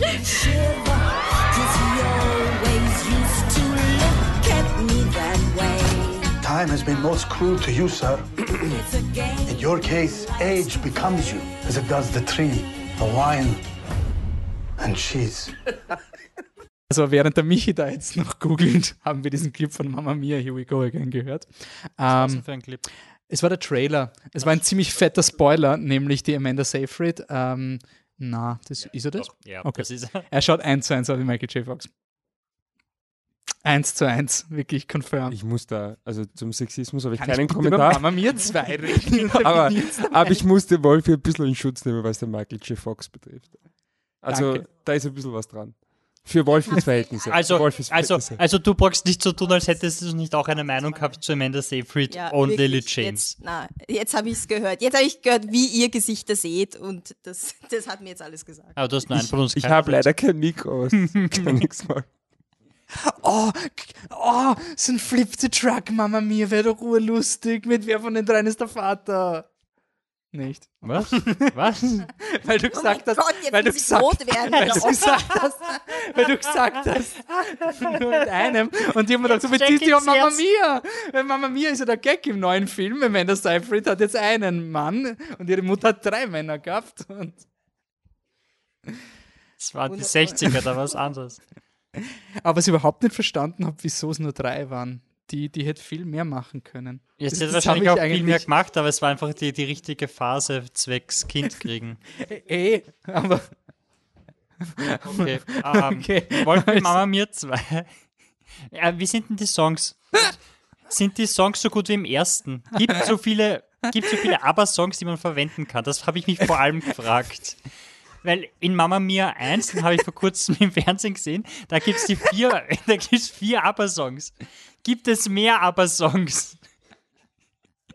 Kennt man die anderen ich kenne nur Songs? zwei, drei, vier. Sind ich die kenn vorkommen? Aber die waren alle im mit ersten euch? Teil, oder? Aber ist legendär. Alba was ist so cool, aber ich könnte, Songs? ich könnte, okay, ich kenne Super Trooper, ich kenne Mama Mia. Ja, aber das ich ist alles im ersten kenn- Teil schon vorkommen. Kommt Ja, nochmal vor. noch mal vor. Warum? Warum Warum, gibt es den Film, wenn sie dieselben Lieder nochmal verwenden? Ja, eh. Ja, also, Entschuldigung, du kannst nicht das Sequel Mama Mia, Here We Go Again machen und dann nicht Mama Mia singen, also Entschuldigung. Ähm, Ich habe den ersten Mama Mia erst vor eineinhalb Wochen halb geschaut auf Ja. Amazon Prime. Und, weil, weil nach Greatest Showman, der mir sehr gefallen hat, habe ich mir gedacht, okay, anscheinend schaue ich jetzt jeden Scheiß. Dann kann ich Mama Mia auch schauen. Dann schaue ich Mama Mia und nach 10 Minuten denke ich mir, okay, ich schaue anscheinend nicht jeden Scheiß. Also es, ist, es gibt noch, schon noch Abstufungen. Also die Lieder sind, sind schon cool in Mama Mia, aber der Rest, das ist schon ein bisschen leid schauen, oder? Mama Mia ist ein bisschen so ein, hey, äh, Pierce Brosnan, der kann nicht singen, lol. das war's. Ähm, Im zweiten Teil, ja, ja, sorry, die Story, sie sind auf der Insel, sie singen, Mary Streep kommt nicht vor, außer drei Minuten. Deswegen ist sie ein Plakat. Das ist, ich, ich habe es so unglaublich geil gefunden. Ich habe ein Interview gehört mit Pierce Brosnan und Amanda Seyfried in, im besten Filmpodcast, der nicht aus Österreich kommt, nämlich BBC Radio 5 Live, wo sie gesagt haben, Richard Curtis, ein grenzgenialer äh, Drehbuchautor, der die Story gemacht hat. Mit seiner Tochter. Seine Tochter hat ihm die Idee gegeben. Hat, hat sie mitgeschrieben? Ich glaube, ja. Auf jeden Fall, er hat sich orientiert. Seine Tochter hat gesagt, wie machst du ein Sequel zu Pitch Perfect? Mach's wie der Pate 2. Mama dann- Mia.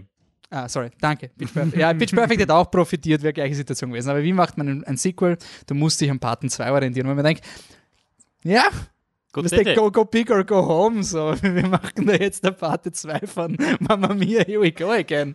Ähm, ich muss schon sagen, hat die bessere Story als der erste. Weil der erste ist schon so ein, es, es gibt, es gibt echte Storylines und es gibt Musical Storylines. Und Musical Storylines merkst du, Mama Mia 1 ist Musical. So, das Girlie kommt da mit ihr. Ah, na, na, na. Ich singe hier.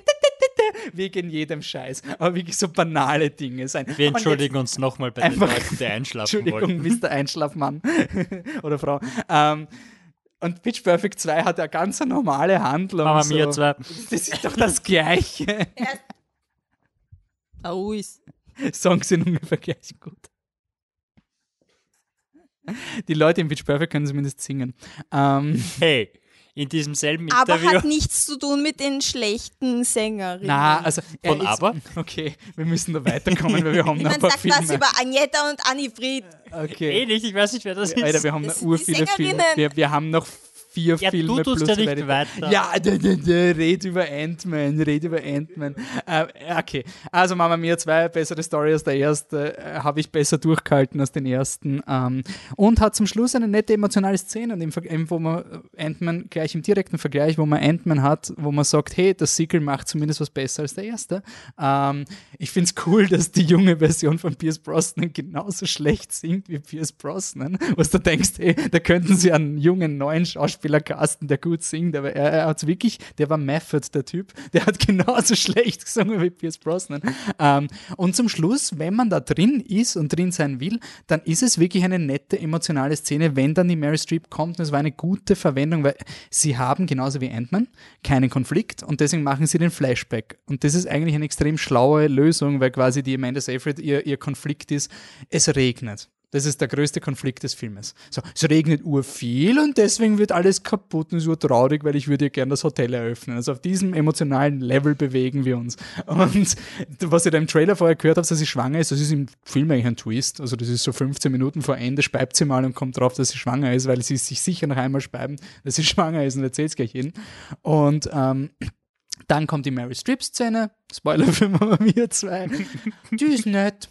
Die ist voll nett. Also verstehe ich, wenn Leute sagen, ich bin emotional und wenigstens will der Film das und weiß, was er ist und macht das gut. Und das ist genau das, wo ich sage, okay, das muss halt für einen Empfehlenswert ungefähr da sein. Es funktioniert nicht überall, aber er weiß zumindest, was er machen will und ist nicht so komplett faul, sondern glaubt auf irgendeine merkwürdige Art wirklich dran. Und er ist zuckersüß und trashig und genau das, was man auch will. Und Anstand, tot zu sein. äh, Aber es war wirklich clever, weil erstens mal aus budgetärer Sicht, die Mary Streep wirklich runterzuschrauben, weil ist ja eh wurscht, die Leute kommen eh ins Kino und gleichzeitig eben dadurch, dass sie gestorben ist am Anfang vom Film, ist dann dieser eben wieder Parte 2, dieses Generationen Handoff.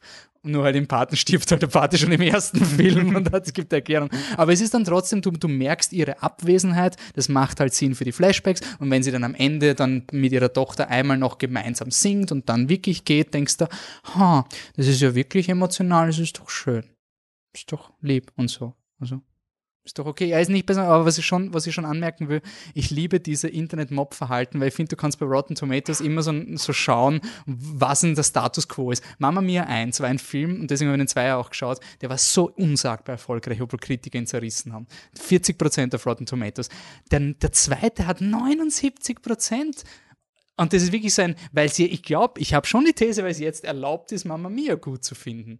Das ist so dieses Upsa, so Scheiße beim ersten Teil den Anschlusszug verpasst und jetzt müssen wir alle Lobpreisungen und ist eh Mama Mia und damit ist es gesellschaftlich toleriert, dem eine positive Kritik zu geben. Aber wo wart sie beim ersten Mama Mia? Das ist schon ein bisschen so dieses, wo wart sie da? Und das ist das Gleiche mit Ant-Man 2, 87 Prozent, weil eh empfehlenswert ist, gesellschaftlich ak akzeptiert.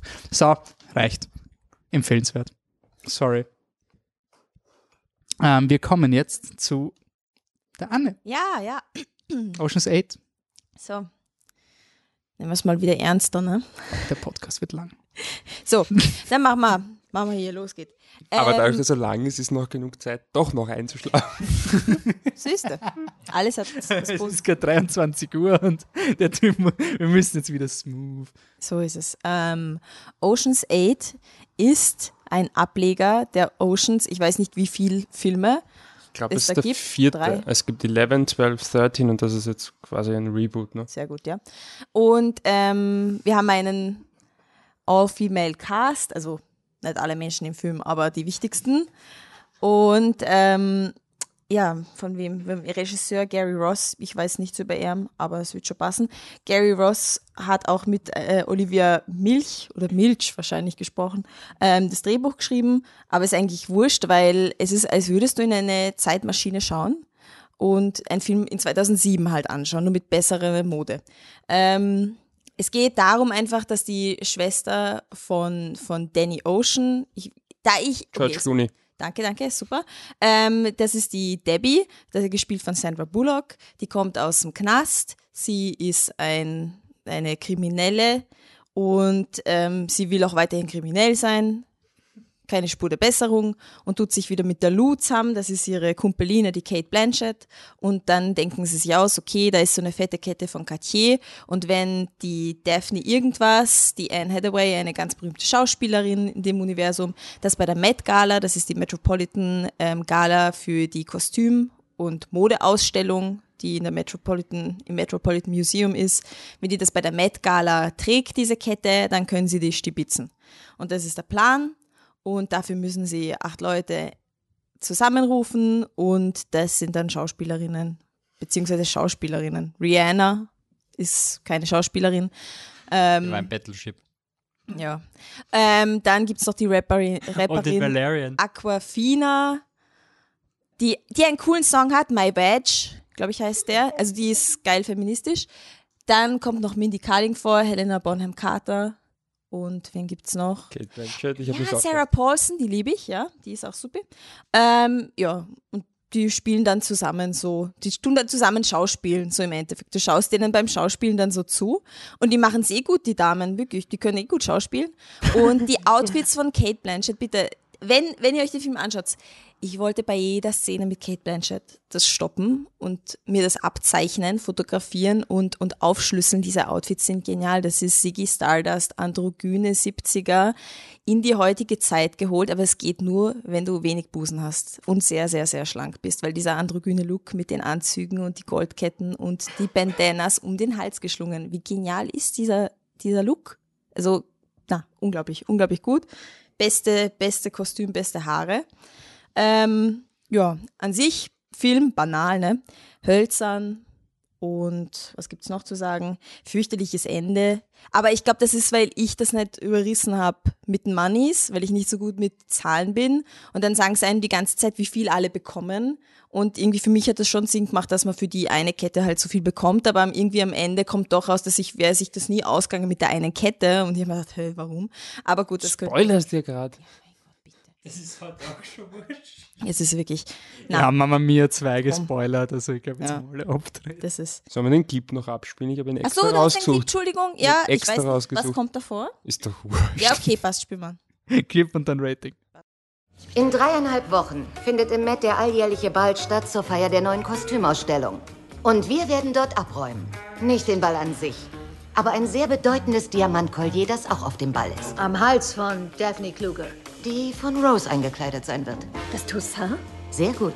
Sobald Daphne unwissentlich an Bord ist, holen wir das Kollier aus dem Tresor von Cartier, hacken das Sicherheitssystem, danke Nineball, und infiltrieren die Gala. Man sagt die exklusivste. Die mit Abstand exklusivste. Die mit Abstand exklusivste Partyeinladung in Amerika. Also geht nach Hause, ordnet eure Angelegenheiten, denn morgen fangen wir damit an, einen der größten Juwelenraube der Geschichte durchzuziehen. Okay, so, das war der Clip. Äh, äh, Rating, ähm, äh, keine Ahnung. Ich habe ihn übrigens auch gesehen. Empfehlenswert. Wieso sagst du das, ist doch nicht? wurscht, Michi, komm. Ich habe viel besser aufgepasst bei den Outfits. Es, die Debbie trägt auch geile Outfits. So, warte, Nein, nein, warte, ich rette das. Anne Rating? Empfehlenswert So. vielleicht so? Oder Empfehlenswert, okay. Quick Review Michi. Wie schauen die Kostüme aus? Was sagst du? Jetzt beschreib das. Die mit Rihanna, anderen die Worten. Rihanna hat lustige Haare. Das nennt man Dreadlocks, Schatze. Schon, aber die hat sie sonst nicht. Wie war das mit den Moneys, Michi? Ah, Also ich, ich habe das auch als Twist erlebt, aber vielleicht nicht, weil ich so schlecht mit Zahlen bin, sondern weil es mir so unfassbar scheißegal war. Also das ist wirklich ein Film, der ist mir, also sowas von vollkommen egal. Der Wolf hat off Mike vor der Aufnahme gesagt, ja, Ant-Man, das ist der Film, der ist ihm so egal quasi, der hat er nicht einmal Hass, der ist ihm einfach nur wurscht. Ich gesagt, das ist genauso wie bei mir bei Ocean's 8, nur dass der Wolf halt gelogen hat und ich habe die Wahrheit. Das ist Schwachsinn. Nein, komm, komm. Der Wolfi redet nie wieder ohne Mikrofon mit uns. Das sehe ich schon. Jetzt hat er immer eins dabei. Dann haut alles mir da permanent das Hacke in den Rücken. Ja gut, aber ja, vielleicht hast ist mir dich, völlig egal. vielleicht hast Ich du bin da nur gepusht worden von Patrick. Ich, ich hätte das nicht so gemacht. ja, vielleicht Ich stelle dich, nur Fragen. Der Batzi ist ein Anstifter, das stimmt schon. vielleicht hast dich einfach schlecht ausgedrückt. Fakt ist, Ocean, Ocean's 8 ist für mich ein Film, der mir so vollkommen wurscht war, Da dass hat ich sich aber lange schlecht ausdrückt. Ich habe auch vorher zu Arne gesagt, ich will eigentlich nichts dazu sagen und wurscht, was du Ich habe sagst. sie auch so wahrgenommen. Wenn du sagst, es ist ein sehr gut, sage ich ja. Wenn du sagst, es ist ein furchtbar, sage ich ja. Und deswegen ist Du es. hast mir so einen kleinen Blick zugeworfen, als ich empfehlenswert gesagt habe, das ist jetzt Ja, abgelogen, nein, ich, Freundchen. ich wollte keinen empfehlenswert geben, aber ich gebe dasselbe wie du. Also es ist ein empfehlenswert. Dann nie wieder ein Podcast, wenn sie übernachtig ist. Die killt uns alle. Ich glaube, ich sollte nur noch so Podcasts machen. Das ist mein Best Game. Also ein empfehlenswert, ja. Schaut euch den an. Bitte einfach nur wegen Kate Blanchett. Die Outfits sind ein Hammer. Dünne, dünne, kleinbusige Mädels da draußen, schaut euch das bitte ab und zieht euch so an. Und ich liebe euch dann, alle. So, habt ihr jetzt dazu So, nichts mehr zu sagen, ne? Liebe. Von einem. Babum. Mach du das, Michi. Ich kann nicht mehr. Äh, boah, es ist wirklich heiß hier, ja. Danke fürs Wacheln. Ähm, so, äh, der nächste Film hat auch eine Zahl, er heißt 303, aber in dem Fall ist es kein Reboot und es ist Gott sei Dank nicht die 302. Fortsetzung von 1. Es könnte auch die dritte Fortsetzung von 300 sein. Ich meine, so ist es ja nicht. Aber die Kipp und dann geht's wieder. Und du? Einzelgänger oder mehr der gesellige Typ? Äh, äh, gesellig. Auf jeden Fall extrem gesellig. Weder noch, also ein paar Freunde, ein paar gute Bekannte, ganz normal. Ja, leichte Tendenz zum Einzelgängertum. weißt du, wie viele Leute inzwischen in Deutschland alleine leben? Äh, keine Ahnung, 20 Prozent? 15. Krass. Ja, krass, oder? Und weißt du, was ich glaube? Ich glaube, da steckt ein System dahinter, eine Strategie. Ah ja? Mhm. Das hat ökonomische Gründe. Ökonomische Gründe. Ja. Also, guck mal, ähm, nimm mal vier Leute, die in vier verschiedenen Wohnungen leben, ja? Die brauchen vier Kühlschränke, vier Staubsauger, ähm, vier Wasserkocher, vier... Flachbildschirme. Genau. Wenn die alle zusammenleben würden, bräuchten die das alles nur einmal. Wirtschaftlich gesehen ist es also viel sinnvoller, wenn sie alleine leben, weil sie dann mehr konsumieren. Ein Freund von mir hat da gerade seine Diplomarbeit drüber geschrieben. Die Vereinzelungsstrategie des Kapitalismus. Das klingt wie eine Diplomarbeit. Äh, muss ich schon wieder reden. sondern, sondern die Ziffer steht für das Automodell, mit dem die beiden Protagonisten, ja, Moment, die heißen, die heißen Jule, gespielt von Mala Emde und Jan, gespielt von Anton Spieker, mit dem die beiden sich auf den Weg machen nach ähm, Portugal bzw. Spanien aus unterschiedlichen Motiven. Die äh, Jule, um Gottes Willen, äh, so, die Jule äh, kommt am Anfang des Films darauf, dass sie schwanger ist und sie überlegt, Pillen zu nehmen, um abzutreiben. Und der Jan hat seinerseits auch ein Problem, oder Problem, etwas, was ihn beschäftigt. Er, ja, super, habe ich mich ausgedrückt, ich weiß. Ähm, okay. So, ich hab, war noch gar nicht so weit. Und die Jule möchte dann nach Portugal fahren zu ihrem Freund, um ihm zu sagen, dass sie schwanger ist und mit ihm zu besprechen, ob sie abtreiben sollen oder wie sie das, diese Situation lösen. Äh, und der Jan wiederum möchte seinen leiblichen Vater treffen, denn er wurde von seinem Stiefvater mit seiner Mutter erzogen und der Stiefvater war ein, war ein Arsch und irgendwann ist er dann draufgekommen, der ist so Arsch, das ist nicht beim Papa und jetzt sucht er den echten. So, und die beiden sind eigentlich gar nicht gemeinsam unterwegs, auf einer Tankstelle treffen sie sich zufällig und nach ein bisschen hin und her ähm, machen sie sich dann gemeinsam auf den Weg. Und es ist dann im Endeffekt, hat es ein bisschen was von Before Sunrise, also es ist ein, ein Liebesfilm oder ein romantischer Film, wo sich zwei Personen kennenlernen und reden, reden, reden, reden, reden. Reden tun sie, und das hat man im Clip gehört, relativ philosophische Gespräche, also sie diskutieren über die Gesellschaft, über das Grundwesen des Menschen, über Kapitalismus und was weiß ich, also ganz, ganz große Themen reißen sie da an. Das Ganze ist aber nicht einfach nur so plump dahingesagt, sondern damit auf ganz sanfte und schöne Art und Weise erkunden sie damit eigentlich die beiden Charaktere, die hier reden. Und das finde ich macht den Film wirklich gut. Es ist auch wirklich so eine große Stärke. Diese Dialoge sind einfach gut. Die sind einfach richtig, richtig gut. Und die müssen natürlich auch gut sein, weil die fahren nur herum und reden. Wenn die Dialoge nicht gut sind, funktioniert der Film nicht. Ähm, aber sie sind wirklich super. Und was mir auch also ich finde das Ganze erzeugt auch, die beiden sind beide 24 Jahre alt und irgendwie ist es so ein Coming of Age nach Coming of Age. Also es ist irgendwie, das fand ich irgendwie schön und ehrlich, weil Coming of Age Filme einfach von ihrer Definition her äh, am Ende immer so ein bisschen so eine Erkenntnis haben. Und der Film denkt halt irgendwie weiter und, siehst, und sind dann einfach immer noch junge Menschen, die jetzt auch irgendwie noch nicht so wirklich angekommen sind äh, in ihrem Leben und ihrer, äh, ihrer Art zu denken. Ja, und es erzielt dann am Ende den Effekt, den es möchte und deswegen muss ich den Film auch wirklich sehr loben. Also es ist, hat wirklich schöne Momente und diese Romantik, die finde ich vermittelt da richtig gut. Ich habe trotzdem ein paar Problemchen mit dem Film. Äh, Hauptproblem für mich ist die Story, unter Anführungszeichen. Also, dass halt, er möchte halt seinen Vater sehen, das finde ich noch irgendwie okay, aber ihre Schwangerschaft ist halt so ein bisschen, sie hat einen Freund, eine, eine Fernbeziehung in Portugal und es kommt irgendwie dann auch so raus, dass es vielleicht gar nicht alles so stabil ist. Rechnen wir mal weg, dass sie schwanger ist. Oder rechnen wir überhaupt den Freund und das Baby weg. Der Film ist nach 70 Minuten vorbei, weil nach 50 Buderns, dann streiten sie noch kurz und dann sind sie da. Und ich finde, dass diese Schwangerschaft nicht immanent ist in ihrem Charakter. Also die wirkt für mich so außen, die wirkt so draufgeklopft. So, wir wollen einen zweieinhalbstündigen Film machen, was übrigens nicht so elend lang wirkt, wie es klingt. Also es ist einigermaßen vertretbar, weil er immer irgendwie einen Drive hat. Aber für mich, das war für mich halt irgendwie fake und die Art und Weise, wie der Film dann endet und wie diese Situation aufgelöst wird, hat für mich das Gefühl noch unterstrichen. Also ich habe wirklich zwischendurch gedacht, es ist so schön, wie ihr euch kennenlernt. Das ist wirklich so nett und so ehrlich und es hat wirklich was, es ist süß, es ist wirklich schön anzusehen. Und auch wenn ich den Trailer jetzt schaue, dann denke ich mir sofort wieder, es ist ein warmes Gefühl in mir, weil das vermittelt der Film wirklich gut. Aber das wirkt ein bisschen, also das, diese Storyline, die halt irgendwie das Ganze logischerweise in die Länge zieht, das hat man nicht taugt. Das finde ich ein bisschen, finde ich ein bisschen unehrlich. Und das zweite Problem, was ich mit dem Film habe, ist auch nicht so klein. Die Musik ist so furchtbar.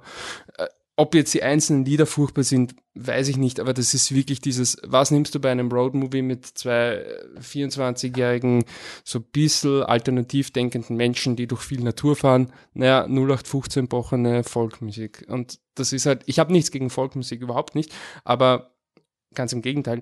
Aber das ist wirklich so die alleraustauschbarste Gitarrenklimperei. Mucke, es ist wirklich so und die, der setzt die Musik aber auch so ein, dass halt es gibt wirklich Momente, wo ich mir denke, insbesondere, ich weiß nicht, ist es ein Spoiler? Ja, ist wahrscheinlich ein Spoiler, aber irgendwann ist es ein Spoiler, wenn ich sage, dass sie sich küssen irgendwann.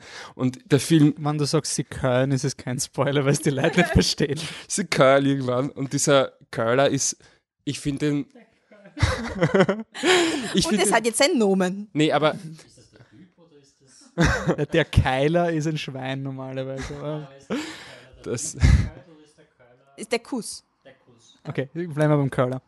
Okay, also das Köln finde ich so super inszeniert. So, äh, so schön und es hat mich so wohl gefühlt und dann bumm kommt die scheiß äh, austauschbare Folkmucke. Mit, mit Folk meinst du schon diese Einzelgitarren? Ja, ja, ja, klar. Singer-Songwriter, Das, Indie. ja, genau. Ah, okay. Ich, ich habe nämlich nicht, war mir nicht sicher, ob du Folk. Volksmusik meinst. Nein, Ja, wobei, das ist ja auch eine Form. Aber ja, ja, nein, nein, nein, nein, ähm, genau, Gitarrengeklimper. Eh okay, aber ich fand es nicht passend. Das hat mich wirklich, wirklich, wirklich gestört. Äh, und das ist, ja. Aber nein, aber ich möchte das trotzdem nur so als kleinen Nebensatz, weil, wie gesagt, der Film erzeugt am Ende genau das, was er, er erzielt, genau den Effekt, den er möchte. Und ich, obwohl ich am Anfang gleich gesagt habe, ne, aber eigentlich glaube ich, ich würde ihn sogar nochmal schauen, obwohl er doch lang ist, natürlich mit zweieinhalb Stunden. Er ist wirklich schön. Er ist wirklich schön. Ich habe eine Kleinigkeit, also Kleinigkeit, ich habe vergessen zu erwähnen, dass er von Hans Weingarten ist, ein deutscher Film, aber der Regisseur ist ein Österreicher.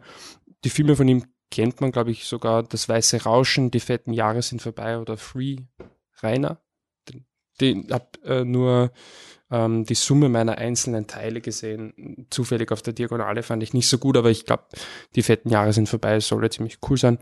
Und den finde ich auch cool. Ähm, ja. Also sind sehr gut. Oh, okay. Nein, wirklich. Ich, ja, deswegen wollte ich sagen, das ist eigentlich nur so ein Neben. Es sind schon, finde ich, harte Probleme, aber es ändert nichts daran, dass ich, wie gesagt, den Trailer schaue. Es ist wirklich ein warmes Gefühl und die Momente, die schön sein sollen, sind wirklich sehr, sehr schön. Ich mag Okay, cool. Dann kommen wir jetzt zu einem Film, der im letzten Franchise zumindest einen Österreich-Bezug hatte, jetzt aber nicht, nämlich Mission Impossible Fallout. Din, din, din, din, din. Okay. Ähm, ich mache kurz kurzes Setup, dann kommt der Clip, der das Setup erweitert und dann reden wir über den Film, okay? Sehr gut. Ähm, Regisseur Christopher McQuarrie kommt zurück, der hat schon den Vorgänger gemacht und ich glaube auch den Vorvorgänger. Nein, gut, dann nur den Vorgänger, wer weiß das schon. Ähm, hat auch das Drehbuch geschrieben und die Story grob. Der Bösewicht aus dem Vor äh, vom, aus dem vorigen Film ist nicht mehr da und ist nicht mehr Chef des bösen Syndikats und deshalb macht das Syndikat, was es will und es gibt jetzt irgendwo einen Anarchisten, der noch was viel Böseres plant. Ähm, Tom Cruise hätte Plutonium bis so, äh, kaufen sollen am Schwarzmarkt, damit es nicht in die Hände der Falschen fällt, aber die Mission geht schief, deshalb ist er jetzt unter Druck und es gibt auch Probleme mit der CIA. What do you think you're doing, Erica? It may be your mission, but this is the CIA's plane. It doesn't take off without my say so. We need reliable intelligence and we need it now. Uh, this scenario is precisely why the IMF exists. The IMF is Halloween, Alan. A bunch of grown men in rubber masks playing trick or treat. And if he had held on to the plutonium in Berlin, we wouldn't be having this conversation. And his team would be dead. Yes, they would. That's the job. And that's why I want one of my own men on the scene to appraise the situation. Agent Walker, Special Activities. His reputation precedes. You use a scalpel. I prefer a hammer. My man goes where no one goes. Und weil es Probleme mit der CIA gibt, wie wir gerade gehört haben, muss Tom Cruise jetzt zusammen mit Henry Cavill arbeiten. Und wie wir auch in diesem Clip gehört haben, ist Tom Cruise so das Skalpell und Henry Cavill ist das, ist der Hammer. Und jeder, der ein Bild von ihm gesehen hat, weiß, warum er der Hammer ist. Wolf hat leider kein Video, er hat gerade gesagt, so scharf. Er meint Henry Cavill. Die an überprüfen das jetzt. ähm, also wir, wir machen Live-Feed. Wahrscheinlich ist falsch, ne? Ja, stimmt, allerdings. Ist Ja, das werden wir uns jetzt gleich anschauen. Aber ich fand super, dass du das Handy nimmst, das überprüfen willst und einfach weiter Rest mit Schreib du seinen Namen. Das, ja. ähm, okay, währenddessen mache ich kurz weiter. Der Wolfi sucht, glaube ich, das schärfste Bild raus, was er finden kann. Ähm, Für ein Wallpaper für mein Laptop, ne? bei Mission Impossible geht es in erster Linie um Distanz. Und in zweiter Linie geht es dann darum, irgendwie so in diesem Spy. Wait for it. Ah. Das ist leider, das ist so der amerikanische äh, Superman-Typ. Stell dir mal vor, wie, ja, er ist Superman. Ja. Ja, nee. Stell dir vor, er wiegt dich in den Schlaf. nee. Möchte ich nicht, danke. Verzicht. Aber ja, ich erkenne an, dass er Feschabu ist. So. Okay, in dem Film hat er einen Schnurrbart, falls dich das irgendwie in die eine oder andere Richtung. Ein bisschen sexier, ja. Mhm. Also, das sagt jetzt über die Anne mehr aus als über den Wolfi, glaube ich. Auf jeden Fall, es geht in erster Linie um Distanz. In zweiter Linie geht es um dieses Spionageding mit, man spielt sich aus und irgendjemand hat eine Ledermaske auf und ist, hat das Gesicht eines anderen und man trickst sich aus und dieses, ähm, ah, dieser doppelte Boden und das Ganze ist auch immer wieder ein bisschen drinnen, was ganz unterhaltsam ist, aber es geht um Distanz. Und das Drehbuch entsteht und ich bin mir zu 100% sicher, dass das Drehbuch so entsteht. Es gibt die Bucketlist von Tom Cruise, was er machen will. Und da steht drinnen, er möchte mal einen Halo-Jump machen. Und da steht drinnen, eigentlich würde er gerne Hubschrauber fliegen lernen. Und dann macht er den Hubschrauberkurs bei Wifi.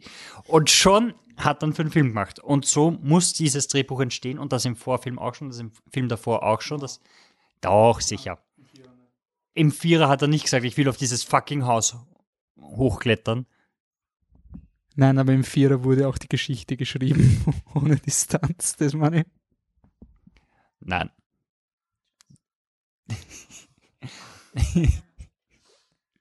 Da ist ein GIF mit dem Cavill Boy und eine Hand und das ist Wolfis Hand auf seinem Oberkörper.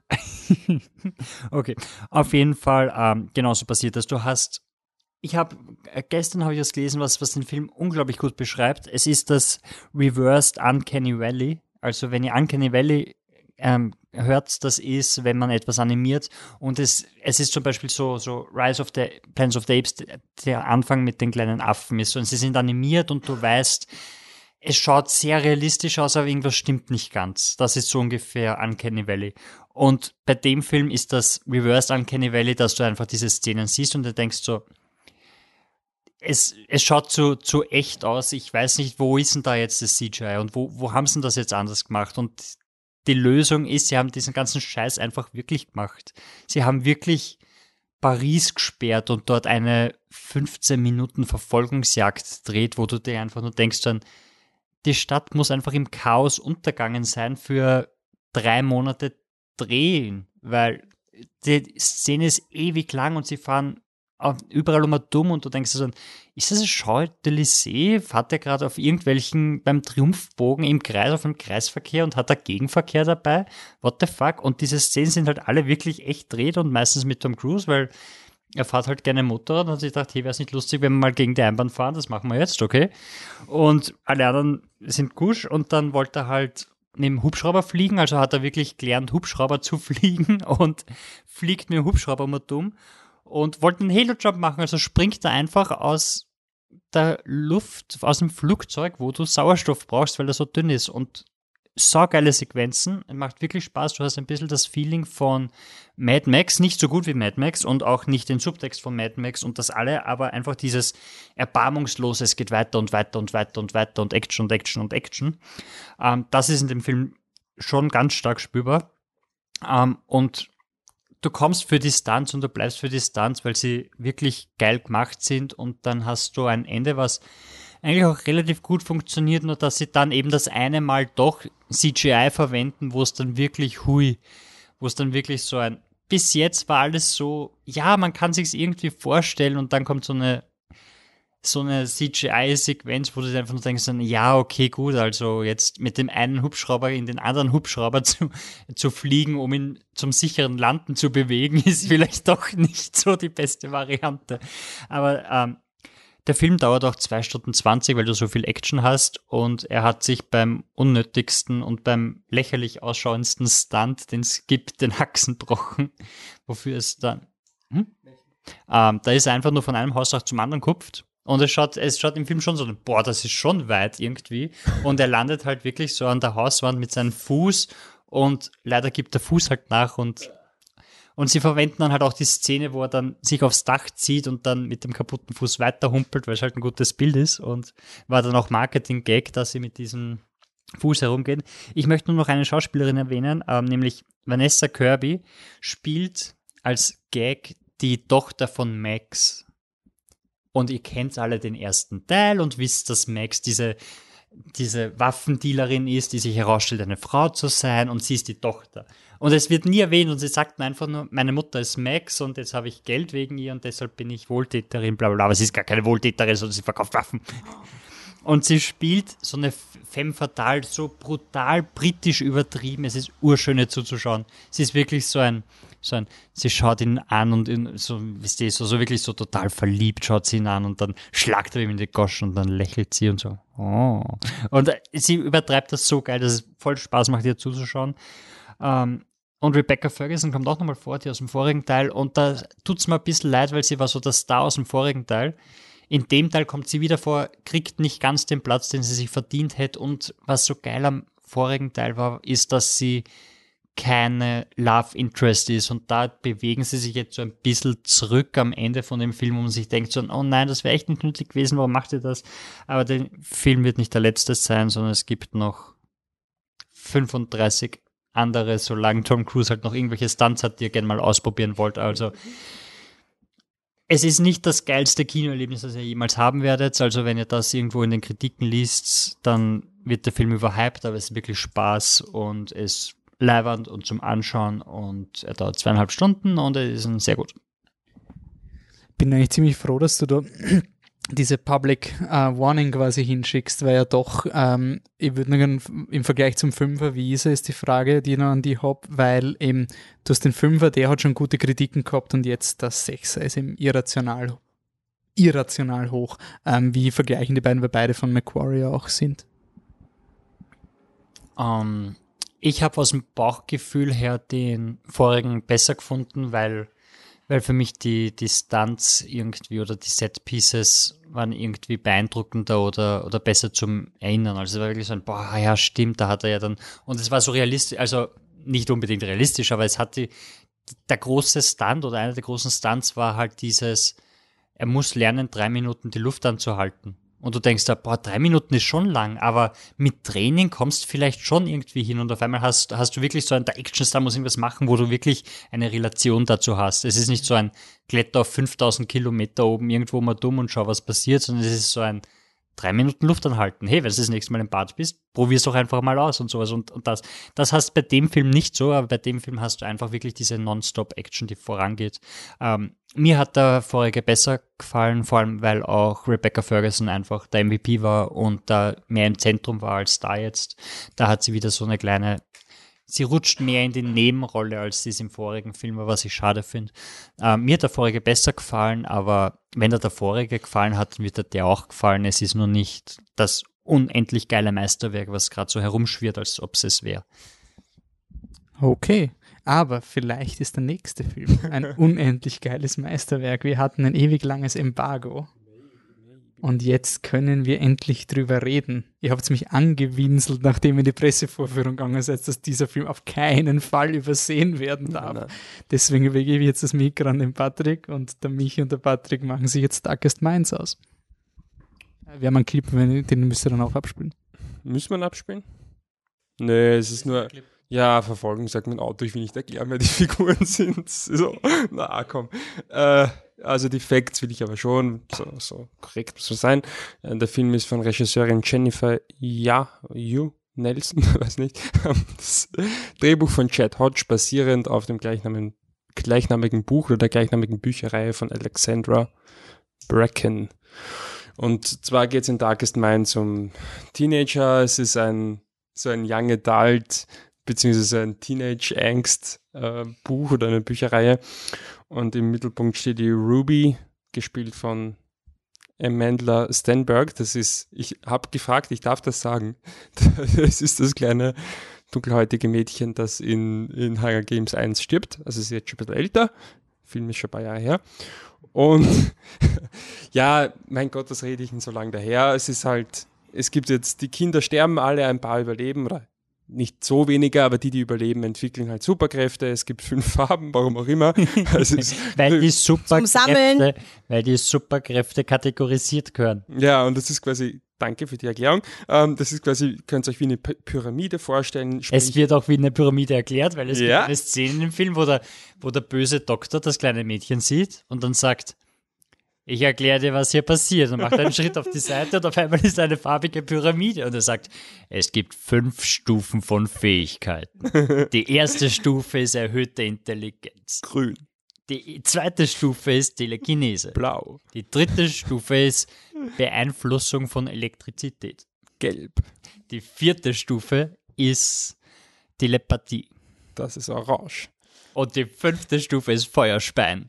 Rot. Obwohl, das sagen sie nicht. Sie sagen nur, die, äh, die orange und die rote Stufe, die ist gefährlich. Wenn du da drin bist, bringen wir dich um. Das sagt er. Tut leid, gell? aber Ja. das sind die, die wenigsten, weil Pyramide, sprich von Ja, Rot und wenig, Orange gibt es die Und, wenigsten. und was, was bei Rot passiert, das weiß man nicht, bis auf einmal Kinder kommen und das sind, die sind rot. Und die, die haben anscheinend keinen freien Willen und dann stellen sie sich hin und dann, dann lernst du was hin und dann kommen die Feuerwellen raus raus. Und Voll der Spoiler, das passiert. später, sie sind wie so ein Frosch, dieses Stehen und unten so, so gong, gong, und, dann geht und überall Feuer. Und, und das Coole ist, warum, die, warum sind die Farben die Farben? Gut, dass ihr gefragt habt. Die Farben sind die Farben, weil die Augen leuchten in dieser Farbe, wenn du die Fähigkeit benutzt. Das heißt, bei Telekinetik ist das total normal, wenn der da steht und jetzt den Becher zum Fliegen bringt, dann leuchten seine Augen leicht blau. Bei Telepathie leuchten sie leicht orange, bei Strom sind, werden sie gelb und wenn die mit erhöhter Intelligenz denken, dann leuchten sie grün. Und dann steht einer da und sagt, Moment einmal. Und dann fangen seine Augen zum grün leuchten an, weil er nachdenkt. Unpraktisch auf der Uni, wenn der Professor dich was fragt und es leuchtet nicht grün, kriegst kein Einser. Voll, ja. Ich finde aber, dass übrigens, also wir haben ja erklärt, die Orange und Rot, Rot werden getötet. Äh, ähm, also Ruby Daly, die Hauptfigur, ist Orange. Ich finde den, den Plan so super. Hey, du bist Orange. Das heißt, Nummer eins, du kannst meine Gedanken manipulieren und Nummer zwei, ich bringe dich um. Was wird passieren? Was wird passieren? Hm. Aber anscheinend ist sie die einzige Orangene, die es irgendwie schafft zu überleben. Nun, die, ich möchte die Story jetzt schon noch erklären. Ja? Und sie flüchtet dann und dann gibt es 50 Nebenplots. Man merkt schon nach 10 Minuten, da wird es wohl ein paar Filme davon geben, aber man wird keinen mehr schauen. Und Laut, laut Wikipedia kommt Ja. nach Darkest Minds Never Fade in the Afterlight through the Dark, the Rising Dark und the Darkest Legacy. Wobei was? ich die Vermutung habe, dass The Rising Dark und The Darkest Le- Legacy, die sind drei Jahre später rauskommen. Das ist der klassische Fall von ich beende die Saga und dann doch nicht. okay, okay, das heißt, vielleicht ist es nur eine. War das ein wirklich Trilogie? langer Titel? okay. Man muss auch noch dazu sagen, dass die drei Gruppen an Kindern, die überleben, die kommen nicht einfach heim zu ihren Familien, sondern die kommen, äh, die bleiben quasi in so einer, so in einem Camp. Und dadurch, weil es keine Kinder gibt, gibt es keine Zukunft, deshalb ist die total, also total katastrophal. Also die Wirtschaft ist zusammengebrochen, außer du brauchst deswegen Militär und bla bla bla, dass es urgeil ausschaut, dann ist die Wirtschaft 1A top, aber sonst ist sie zusammengebrochen. Es ist ungefähr so wie bei, wie bei äh, A Quiet Place, so der Supermarkt total ausgehöhlt, nichts mehr da, weil, weil die Kids schleichen herum, müssen irgendwo Essen finden und alles, was sie finden, sind Twinkies oder sonst irgendwas, aber hey, wenn sie irgendwo auf einmal ein Zimmer nehmen müssen und es sind Kinder, die ein Zimmer nehmen, obwohl Kinder irgendwie auf Seite erschossen werden, auch egal, dann haben sie halt ein Zimmer gebucht. Ja, Liebesgeschichte gibt es auch. Harris Dickinson spielt den Liam Stewart. Ähm, ja, Ja, es gibt sogar ein, ein kleines Love Triangle, weil am Ende kommt, gibt es einen zweiten Orangen. Ja gut, aber das Love Triangle dauert zweieinhalb Minuten und dann ist er böse. Also, Spoiler, by the way. also, Love Triangle ist sehr stark. Ja, sorry, mir fällt eigentlich nicht viel ein zu dem Film. Ähm, ich Wie ist er im dachte, Vergleich zu Divergent? kürzer. Ja, nur ein Teil. Das ist eine wirklich gute Frage, weil wir sind ja in den Film reingegangen, weil wir eigentlich, eigentlich wollten wir Legion haben, oder? Der zweite Teil ist der lustige, der erste ist der... Ist Der erste dauert wirklich lang. Ja, ja, der erste ist wirklich schlimm. ähm, er ist eher auch unterhaltsam, weil du hast zum Beispiel eine Kopfgeldjägerin, die sie jagt und das ist die Christa, Chris, nein, wie heißt die? Gwendolyn Christie. Und es ist total wurscht, dass sie da ist. Und jetzt, sie wird können auch, wir, jetzt könnte man den Clip abspielen, weil Ja. das ist erklärt. Ja, bitte. also sie verfolgt ähm, die, die Ruby, den Liam und noch zwei andere. die Kinder verfolgt sie. I'm Liam, that's Sue, this is Chubbs. Chubbs? Charles to you. Yeah, it used to be a bit beefier. Zoo can back me up on that one. Hey, Zoo, what's wrong?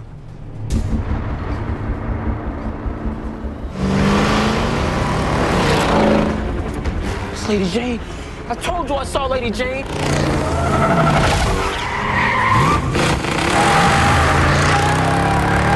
Come on, we gotta go. Go, go, go. Punch it. It's crazy.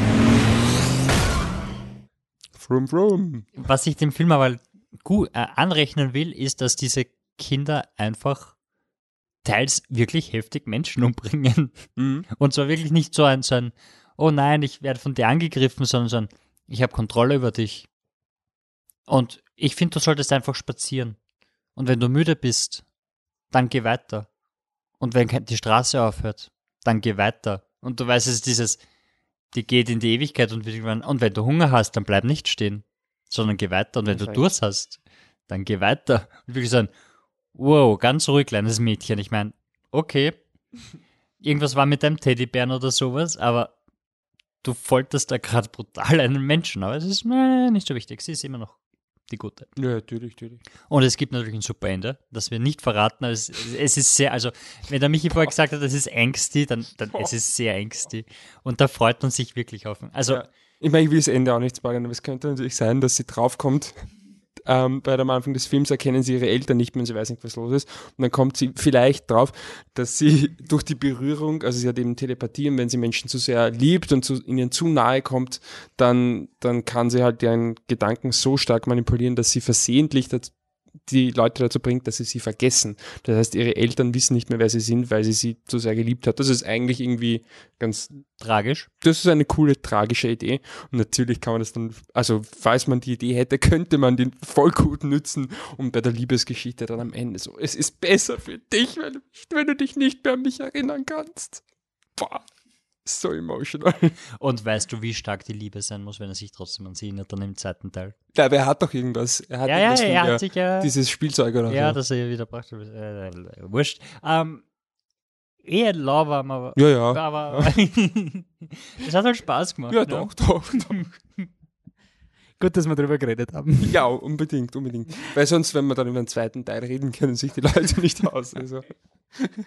Also wenn wir dann bei Never Fade oder wie auch immer das Sind die wirklich geplant? Na, das war, ich habe jetzt nur die, die Autorin ja, geschaut, ja, was sie okay. geschrieben hat. Also danach Darkest Minds kommt Never Fade. Okay, cool.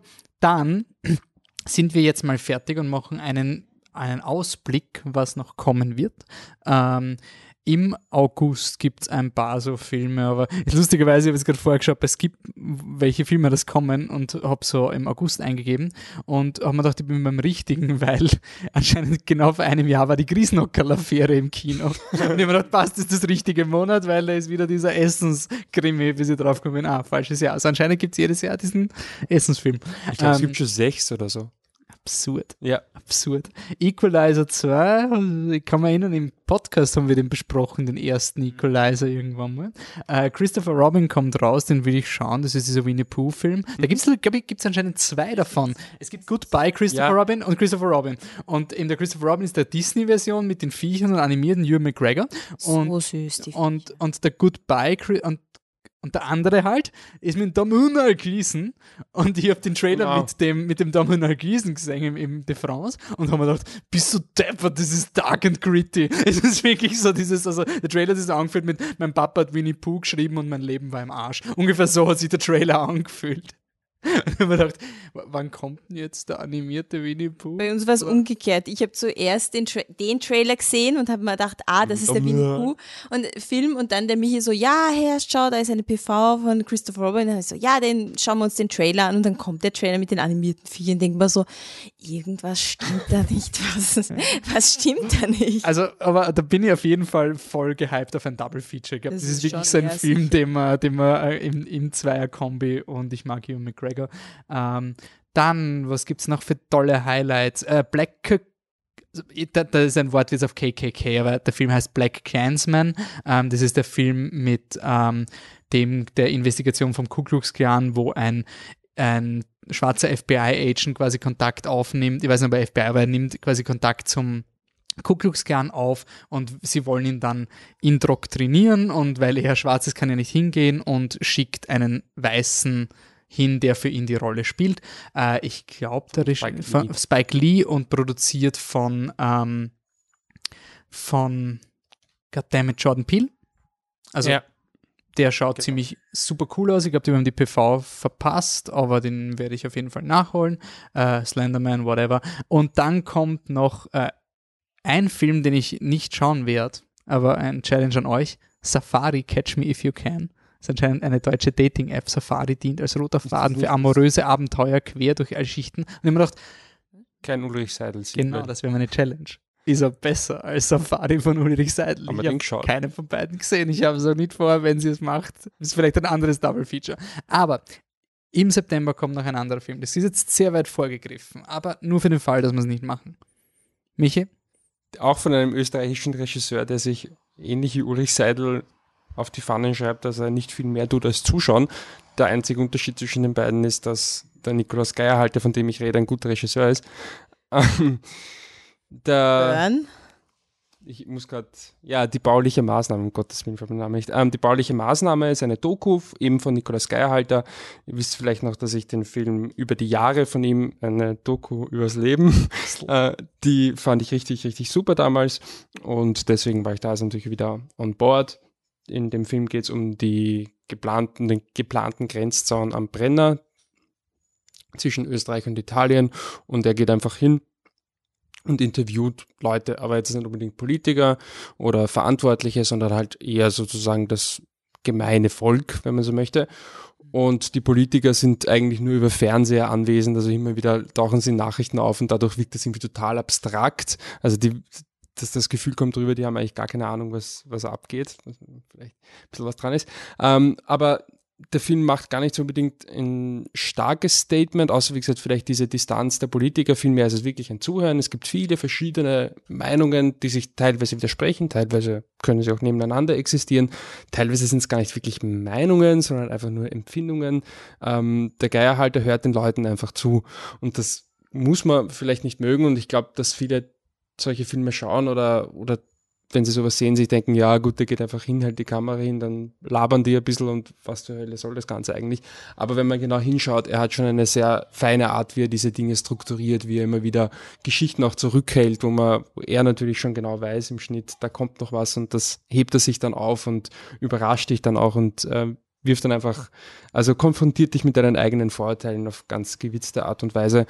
Und ich finde einfach, dass diese Filme, also über die Jahre und die bauliche Maßnahme, würde ich da sind in der in dem Sinne ähnlich, auch wenn sie andere Themen behandeln, dass die wirklich so ein, eine, ein, eine schöne Fülle an, an Eindrücken äh, liefern, die dich einfach zum Reflektieren anregen. Das Ganze ist, wie gesagt, ich finde es sehr hochwertig gemacht, dass es nicht nur die Fragen sind cool und es hat einen, einen tollen, ist nicht einfühlsamen Ton, sondern eben auch durch den Schnitt und wie das Ganze arrangiert ist. Aber es ist, ist es sehr hochwertig aus meiner Sicht. Das hat, es ist keine, kein Meinungsfilm, das mag manche Leute stören, aber ich persönlich finde es so cool, dass es einen Film gibt über dieses Thema, der nicht dieser Schulterklopferfilm ist. Also es gibt so viele äh, Filme, jetzt vielleicht jetzt gar nicht zu dem, der Flüchtlingskrise, Bewegung, weil die jetzt noch relativ jung ist, aber es gibt oft diese linken, also tendenziell linken Schulterklopferfilme. Und ohne dass ich dem Nikolaus Geier halt jetzt eine politische Meinung unterstellen möchte, würde mich schon sehr überraschen, wenn er sich im, im politischen Feld allzu weit rechts bewegen würde. Aber nichtsdestotrotz, er lasst alle zum Wort kommen, aber auch nicht erzwungen, so, boah, ich zeige euch jetzt den Nazi im Keller. Überhaupt nicht in die Richtung. Sondern, Wer macht sowas? Wer macht sowas? Sondern äh, wirklich total unvoreingenommen gefühlt. Und ich habe immer das Gefühl, bei den Geierhalter-Filmen oder bei dem Film und bei über die Jahre, er wusste vorher nicht, was am Ende rauskommt und das auf die bestmögliche Art und Weise und er lässt sich genauso ein drauf, wie sich der Zuseher auch drauf einlassen soll. Ich finde ihn richtig, richtig cool. Uh, und falls mir wirklich nicht, ich meine, jetzt ist eh schon eine vollständige Review eigentlich, aber falls wir nicht dazu kommen, über den noch zu reden, er kommt Anfang September ins Kino und ich kann ihn wirklich sehr empfehlen, mit vielleicht der kleinen Einschränkung, wenn das, wonach es jetzt klingt, Leute reden und der Film hat sozusagen keine Aussage, unter Anführungszeichen, das findet irgendwie doof oder ugh, ja, dann schaut es ihn halt nicht, weil dann wird er euch auch nicht gefallen. Also Wie da, ist er von der Laufzeit? Äh, also da müsste ich nochmal nachschauen, weil ich habe die Pressevorführung gesehen und da hieß es 90 Minuten, da hat aber länger gedauert. Aber es ist nicht, es keine drei es ist Stunden. keine drei Stunden, es sind wahrscheinlich 110, 105, 110, sowas in die Richtung. Aber sehr angenehm. Und was auch zum Beispiel super cool ist, am Ende glaubst du fünfmal, der Film ist vorbei, weil du denkst, ah, das ist jetzt die Message, ah, das ist jetzt der Schlusssatz, den er noch drin lassen will. Und ist einfach nicht, nein, es ist halt noch eine Meinung, noch eine Ansicht und der Film endet dann auf nein, will ich nicht spoilern, auf eine bisschen zynische, äh, gewitzte Art und Weise, die aber jetzt nicht, er drückt einfach keine Meinung ins Gesicht. Und ähm, ja, ich finde es einfach richtig cool. Okay. Ich cool. mag seine Filme. Passt, dann haben wir was, worauf wir uns auch im September freuen können, nachdem der August dann hinter uns liegt. Davor wird es wahrscheinlich hoffen, vielleicht gibt es noch einen Podcast davor, ich würde nicht zu viel versprechen. Ähm, Anfang September wird dann wahrscheinlich ein Ready Player One Podcast rauskommen, äh, mit der Anne Mia, wahrscheinlich auch der Franzi, äh, der, der Franzi von Elektro Uschi, die auch schon beim Comic-Con Podcast dabei war. Und wenn man noch weiter mit uns diskutieren will, wo kann man das machen? Ja, ich werde leider nicht bei dem Ready Player One Podcast dabei sein. Das zeigen. Das wäre aber das wär, wär ein schöner Nein, Kontrast. er ist ausgeladen. Ich glaube, ich werde an den Tisch sitzen und so, nein, nein, nein, schreien, wie heute andere Leute. Aber Schatz, das ist die bauliche Maßnahme. Also Wolfi sagt Open Invitation, die Anne sagt, nein, ist ausgeladen. Und das ist, ihr könnt euch eure eigene Meinung bilden. Entschuldigung, ich wollte nicht unterbrechen. Wir sind auf flipthetruck.com. Wir sind auch auf Facebook, facebook.com slash flipthetruck. Wir sind auf Instagram, instagram.com slash flipthetruck. Und wir sind auf Twitter, at flip-the-truck. Wir sind auch privat unterwegs. Die Anne findet sie auf Instagram unter na. Na, At ich- na. Tut's mal auf Facebook. Komm, gutes altes Facebook. Brudis und Schwestis. Aber du bist noch nicht so alt. Du bist hip und jung und machst Mode und Aber auf Zeugs. Insta schreibe ich ja nicht. Ich schreibe Ja, aber- nie. Wurscht, ich schreibe euch zurück auf Facebook. Gönn. Also, treat yourself. Außerdem, wenn ich auf Facebook geht, da kriegt er nicht den Live-Ticker von Buffy mit. Insofern muss man mit der Anne Serena auf Facebook sein. Michi, wo bist, wo treibst du dich um? Manchmal auf Twitter als Hipstersaurier, aber da müsst ihr eigentlich den Patrick suchen. Ich mache es jetzt einfach. Das ist der Existent Coffee und der Wolfi ist der Dancing Robot ohne Unterstriche. In einem durch ohne G. ohne G. Auch ohne Punkt. Okay, cool. Dann sagen wir danke fürs Zuhören. Nach den Credits gibt es noch eine Diskussion. Der offizielle Podcast ist jetzt vorbei, aber wir haben echt Angst, dass wir unser, unsere Schlafhörerinnen jetzt noch zu aufgerüttelt haben. Deswegen werden wir noch ein bisschen länger reden und ein bisschen so runterkommen. Also deswegen, Podcast ist aus, jetzt könnt ihr schlafen gehen langsam, aber wenn ihr noch immer wach seid, weil ihr euch bei Eintmen zu sehr gestreckt habt, dann geht es jetzt noch weiter. Danke fürs Zuhören, bis zum nächsten Mal. Ciao. Tschüss.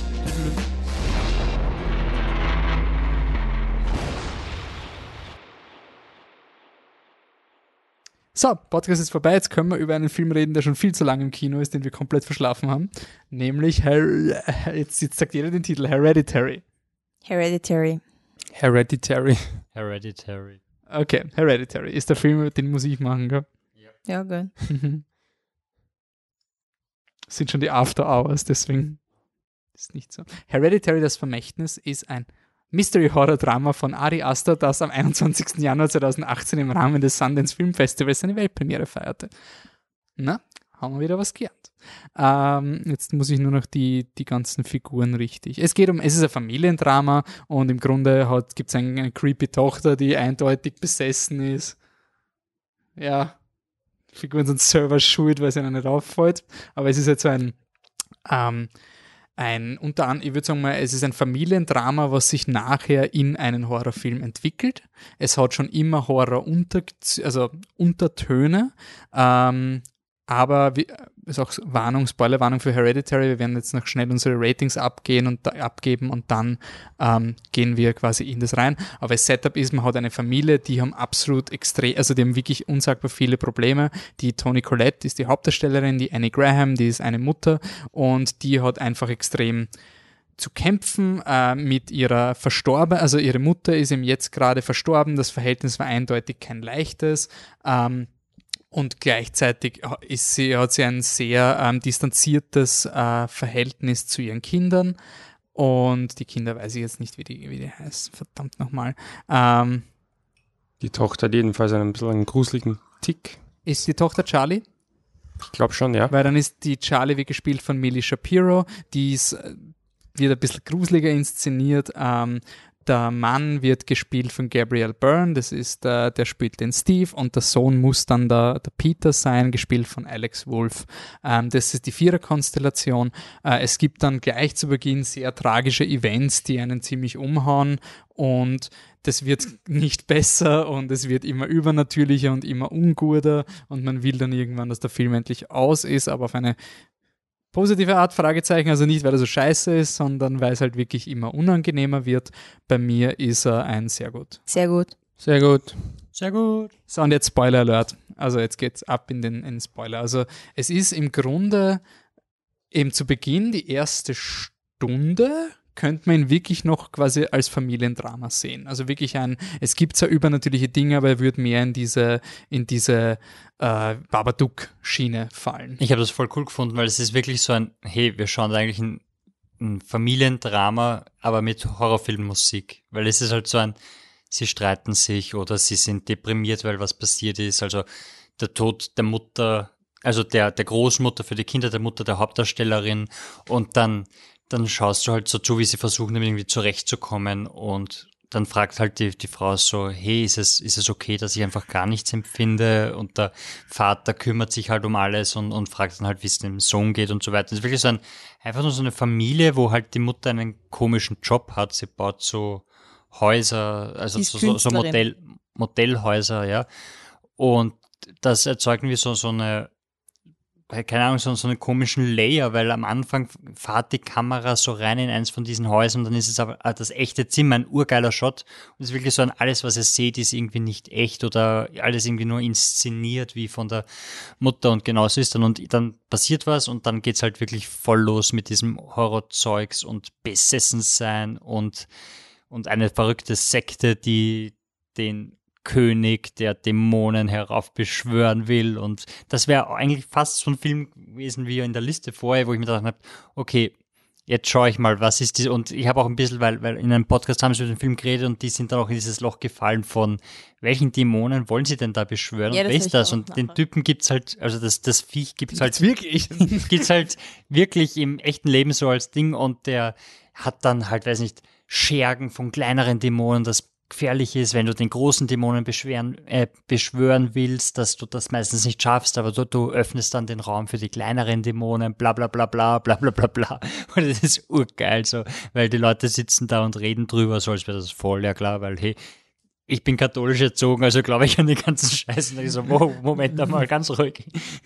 Und äh, ich finde den Film wirklich urcool, weil mich hat es noch überhaupt nicht gestört, wenn es dann übernatürlich wird mit uh, King, da, da, da. Ähm, was, was, mir, was mir so gefällt an diesem Film ist, ähm, ich habe ein bisschen Angst gehabt, dass jetzt die nächste Schiene an dekonstruierenden Horror kommt, wo du eben sagst, okay, äh, das Horror-Genre kann Dinge ansprechen, über die man vielleicht nicht reden kann, schrägstrich will. Und durch das Verpacken in einem Horror-Kontext macht es irgendwie einfacher.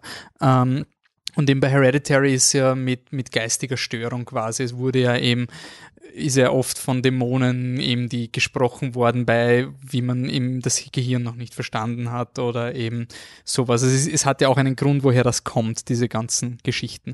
Ich habe ein bisschen Angst gehabt, dass durch fantastische Filme wie Babadook ähm, das Horrorgenre jetzt zu, zu dekonstruiert wird, also zu echt. So ein, es ist so gut, weil es ist kein Horrorfilm und, und, und oh, Babadook ist super, weil es ist gar kein Horrorfilm, so in die Richtung, weil man kann alles erklären und ich finde Hereditary ist so dieses, dieses wieder zurückbesinnen mit den Lektionen von Babadook, so Horror kann, so ich mache jetzt einen Horrorfilm mit einem weird-ass Monster zum Schluss und ich habe trotzdem genug Respekt, dass ich ein echtes Familiendrama mache. Das ist für mich so dieses Danke. Danke. Also nicht nur Babadook kann echtes Familiendrama, eben auch so wie, ich mag den Film zwar nicht, aber Rosemary's Baby, der Film wird zum Schluss komplett bonkers und irgendwas, aber der hat echte Figuren und Aussage und alles und das fechtet niemand an, dass es einer der größten Horrorfilme überhaupt ist. Genauso wie der Exorzist wird zum Schluss. Da ist nichts. Da ist nichts echtes am Exorzisten zum Schluss, aber das, das wertet quasi den Exorzisten nicht ab. Das hat mir bei Hereditary so taugt, dass jetzt das Horror-Genre wieder. Das kann das, also bei Her Hereditary kommt ja dieser, dieser ganze Mystery-Zeugs dann im Endeffekt fast wie ein Twist daher. Also es ist ja, Twist ist vielleicht ein starkes Wort, aber relativ lang glaubst du wirklich, das könnte jetzt so einigermaßen straight sein. Aber ich finde, dass es halt, als es dann daherkommt, es fügt sich auch gut eigentlich in diese Message von, von psychischen Dämonen, die, also, das Wort gleich mal zu verwenden, dass sich so irgendwie durch die Familien zieht und quasi eine Figur, die halt mit ihren Problemen sozusagen ein äh, Familien, also so eine, ein Drama vererbt, wenn man so möchte, oder so Probleme vererbt. Ähm, ich finde, das passt ja eigentlich, also die, die, die, der der Bullshit unter Anführungszeichen nicht abwertend gemeint, der am Ende passiert, passt ja vollkommen gut Mhm. zu dieser Aussage. Also von daher finde ich, fügt sich das auch super ein. Was ich cool finde dran ist, dass ähm, ich musste irgendwie beim Nachdenken, hat es mich erinnert an Drag Me to Hell, dass sie eine Legende hernehmen und an der dranbleiben sozusagen und dir die Legende quasi wirklich so richtig juicy verkaufen. Also, dass du eben nachlesen willst über diesen Dämonenkönig und normalerweise lese ich nachher nach dem Horrorfilm nicht nach über die Dämonen, obwohl mich sowas interessiert, aber normalerweise le lese ich nicht drüber nach. Aber bei dem war so, ha, jetzt will ich schon gern wissen, nicht, dass ich zufällig den auch heraufbeschwöre. Und ähm, ja, also das ist einfach so gut verwoben und es ist so interessant auch, wie, wie so, also einfach wirklich, es ist interessant aufbereitet, diese Legende von diesem Dämonenkönig. Und das finde ich eigentlich echt cool, dass das auch noch saugut und sau spannend ist. Du willst irgendwie mehr über die Sekte erfahren. Und Ja, sie erklären so schön wenig, gell? Ich hätte es so Ja. nett gefunden, so und am Ende sind sie halt auf einmal alle nackt da oben. Und Aber du verstehst es und so, hä? Du Ja, so- so- verstehst so, es. Das ist irgendwie, warum seid ihr jetzt alle nackt? Und dann nachher, es ist wurscht für einen Film, aber wenn du nachliest, dann ist es so dieses, du, du gibst dich quasi diesem Dämonenkönig hin und du verbirgst nichts vor ihm, deshalb bist du nackt und da, da, da und sonst irgendwas. Aber es ist total schwierig, das hinzukriegen, weil das wäre in einem anderen Horrorfilm, würden sie am Anfang sagen, die Jünger des so so tanzten immer nackt herum, damit du ja zum Schluss checkst, was das ist. Und ich glaube, der, der Film hat einen ziemlich schlechten Cinema-Score gekriegt. Cinema-Score sind die Ausgangswertungen, wo gefragt wird, wie hat euch der Film gefallen. Ein Cinema-Score schlägt sich nie mit Qualität nieder, sondern eher kriegt das Publikum das, was es geglaubt hat zu haben. Mother hat zum Beispiel ein F gekriegt, das ist fünfmal oder sechsmal in der gesamten Geschichte passiert, weil es eben nicht das war, was die Leute geglaubt haben. Und bei dem Film war das auch so. Der hat nicht so einen furchtbaren, aber Cinema-Score C oder so. Und ich habe den Film dann gesehen und gedacht, ich verstehe es. Also ich verstehe es, warum ein normales Horrorfilmpublikum am Ende unbefriedigt Naja, sein vor allem kann. Im Sinne von, wenn man wirklich erwartet, zum Schluss will ich alles verstehen, Paranormal Activity-mäßig. Ah, am Anfang haben sie gesagt, die machen das Symbol und dann macht er genau Ja, das nicht nur Symbol. das, ich meine, du hast, du hast einen Trailer, der halt einen, einen straightforward, creepy as fuck Horrorfilm verspricht und dann hast du mal eine Stunde vom Film Familiendrama. Da, Dass die Leute, also sogar bei uns im Saal sind nebenan welche gesessen, die gemeint haben so, ein, Alter, kommt da noch was oder wie schaut's aus? Ja, und das ist halt, ist halt schade. Und ich finde aber, ich möchte nur ganz kurz auf das Technische zurückkommen. Ich finde es zum Beispiel so geil, dass, dass du viele von der, dieser Sekte vorher schon mal gesehen hast, aber nie so mit, das Kind geht raus und die Kamera bleibt im Raum, zoomt auf den komischen Mann in der Ecke hin, sondern einfach nur so ein, im Hintergrund halb unscharf ist ein Typ, der komisch grinst und später siehst du wieder irgendwen grinsen und denkst da, der mit dieser komischen orangen Haut, der, der war doch schon mal in dem Film und, und alles, alles irgendwie vorkommen und ich habe die Kamera so geil gefunden, weil die Kamera steht nie. Die Kamera bewegt sich immer irgendwie oder das Bild bewegt sich immer, egal wie, wie die Szene ist, die Kamera zoomt langsam rein oder langsam raus oder fahrt langsam mit und da ist so viel Detail und so viel Liebe reingegangen in so einen Film, der relativ wenig Budget gehabt hat, glaube ich. Und das war ziemlich leibend und dieser Twist quasi in der Mitte, dass das, dass es nicht das kleine besessene Mädchen ist, das Jagd auf die Familie macht, sondern dass die einfach aus Dummheit und, und einfach schlechtes Timing und alles Kacke ist, einfach stirbt. Das war voll, vor allem die Szene, die danach kommt, die ist einfach so herzzerreißend und so echt, dass es einfach, einfach so brutal wehtut. Und dann, wenn du, wenn du aufpasst hast, siehst du beim Hinfahren auf, auf dem Leuchtmast, wo dann das Unglück passiert, dieses, dieses Zeichen, das Zeichen von dieser Sekte nur ganz kurz rein, so wirklich so ganz kurz, so, hey, da war doch irgendwas eingraviert und nachher kommst du auf, hey, das war eigentlich das, also es war geplant. Und ich finde es so geil, dass du in diesem Film, ich glaube, das ist wirklich der erste Film, wo du nicht mal den Hauch einer Hoffnung hast, dass die Familie oder die Guten irgendwas dagegen ausmachen können. Die gehen alle drauf und das passiert alles, ohne dass sie überhaupt wissen, was abgeht. Und ich habe das, glaube ich, also mir fällt jetzt auf die Schnelle wirklich kein Film ein, wo sie einfach so chancenlos einem Bösen gegenüber sind, einfach draufgehen. Ich finde auch, dass bei vielen Horrorfilmen am Ende ähm, bist du schon so so drin. Also ich weiß nicht, ich habe Jeepers Creepers habe ich gesehen mit 16, 17. Der fand ich super, weil die Szene mit der Autoverfolgung am Anfang und wirklich die Creepiness ist wirklich geil. Am Ende ist das Problem auch, du siehst das Monster und damalige Verhältnisse, eben es ist nicht so schön.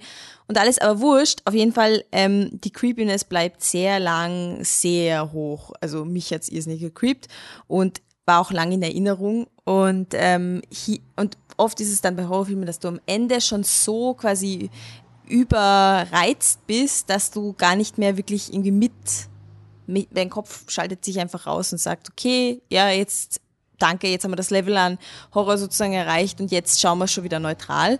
Aber hier bist du so in einer Art Rausch drinnen, dass du einfach nur möchtest, dass dass wirklich einfach alle jetzt einmal sterben, weil es ist besser für dich, es ist besser für alle, wenn einfach alle tot sind und, und dann hast es hinter dir, weil du einfach so angespannt bist bis zum letzten bisschen. Es gibt die, die, die letzte Szene quasi, wo äh, ich glaube, der Junge fällt irgendwie aus dem Fenster ne, und dann ist er schon vollkommen besessen. Und das war der erste Moment, glaube ich, nach, weiß nicht, eineinhalb Stunden, wo ich durchkam und so, ja, passt, sie haben verloren. Ja. Geh einfach hin, passt, jetzt kann nichts Schlimmes mehr passieren. Du gehst jetzt hin, gibst deinen Körper her, alles cool. Alles ist, ja. Es kann nicht, es kann eh nicht mehr, es kann nichts Schlimmes mehr ja, passieren in dem Sinne. So wie der landet, so wie der unten liegt, ist es so ein, nein, jetzt ist er tot. Und ja. Ja, genau. Und es ist einfach vorbei. Also es ja. fühlt sich an, als wäre es vorbei. Und das war, ist mir schon aufgefallen. Was mich noch interessiert hat, wo, also ich habe jetzt äh, von, von anderen so ein bisschen den Eindruck gehabt, man wusste, was passiert mit dem Mädchen. Habt ihr das irgendwoher gewusst? Nein. Nicht gewusst. Weil das war für mich, mich hat es ein bisschen an, an Margaret erinnert, einer meiner Lieblingsfilme. Äh, da gibt's, das ist jetzt überhaupt kein Spoiler, das ist da einfach die Story. Äh, das wird am Anfang, also es wird eine Person vom Bus überfahren. Ich möchte jetzt gar nicht mehr sagen und sie liegt dann noch da und stirbt. Es gibt gar keine Hoffnung. Und diese Szene ist so, wie sie inszeniert ist und ja, einfach, weil eben das passiert. Das ist so ein, ein, ein ganz ein tiefer Stich ins Herz. Also wirklich so ein richtiger Schock. Und von diesem Schock lebt dann der Film. Also es ist dann wirklich alles, was danach passiert. Du empfindest halt das, was du empfinden sollst, was die Protagonisten empfindest. Du kannst es vollkommen nachvollziehen, weil dieser Schock, der Film dauert relativ lang, gleich fast drei Stunden, der lässt, der, der geht nicht mehr weg. Und von dem aus irgendwie versucht man das dann zu kitten. Und das fühlst einfach wirklich nach. Und da hat mich diese Szene mit dem Masten so dran erinnert, weil das einfach ja fast sogar noch schlimmer inszeniert war eigentlich und dann gerade mit dieser Trauerszene anschließend.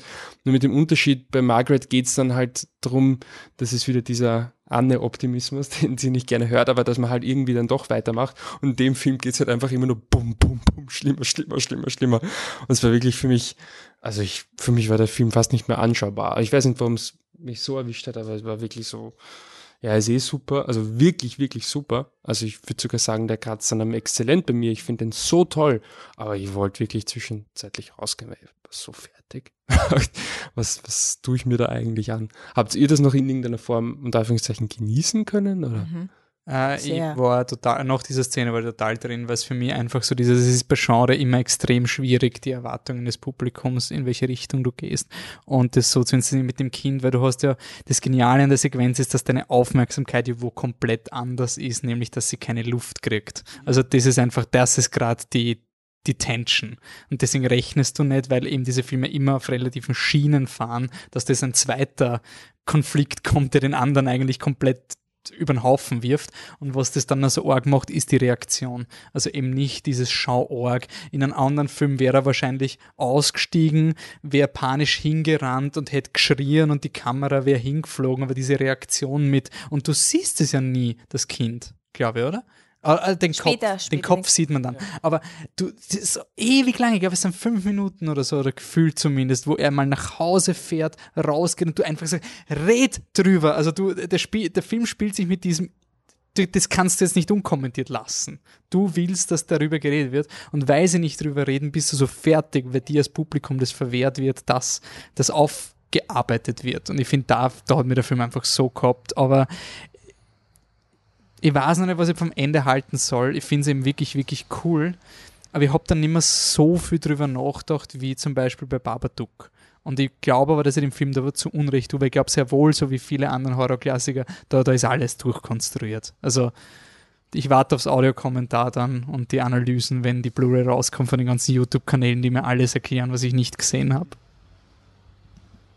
Ja, bei mir war es auch so. Vor allem, was, was bei mir bei dieser Szene mit dem Auto war, war einfach so ein, sie kriegt keine Luft mehr und er fährt einfach auf dieser, auf dieser langen, dunklen Straße und ich habe schon so ein, ja, wie soll sich das ausgehen? Ich meine, du bist irgendwo, die kriegt jetzt schon keine Luft mehr und du brauchst noch 15 Minuten nach Hause oder ins Krankenhaus, um irgendein EpiPen zu holen. Also, ich meine, wie soll denn das ausgehen? Und ich war in diesem Filmdenken drinnen mit, ah Gott, jetzt wird es aber schon unrealistisch, dass die da noch irgendwie Ding und dann kommt halt die Szene, dass sie keine Luft kriegt und den Kopf aus dem Fenster streckt und dann wirklich, also trifft dich total brutal und boah, ja, also äh, Toni Colette ist es, ich will da und Vera Famiga sagen, aber Toni Colette danach, also du siehst sie nicht einmal, wie sie, wie sie die tote Tochter findet, aber es, es, es fährt so rein. Toni Colette ist einfach geil. Es, es tut einfach so weh. Und ich möchte nur ganz kurz sagen, wie, wie cool dieses Haus einfach nur ist, weil das Haus ist auch so, so geil designt, einfach nur, dass du überall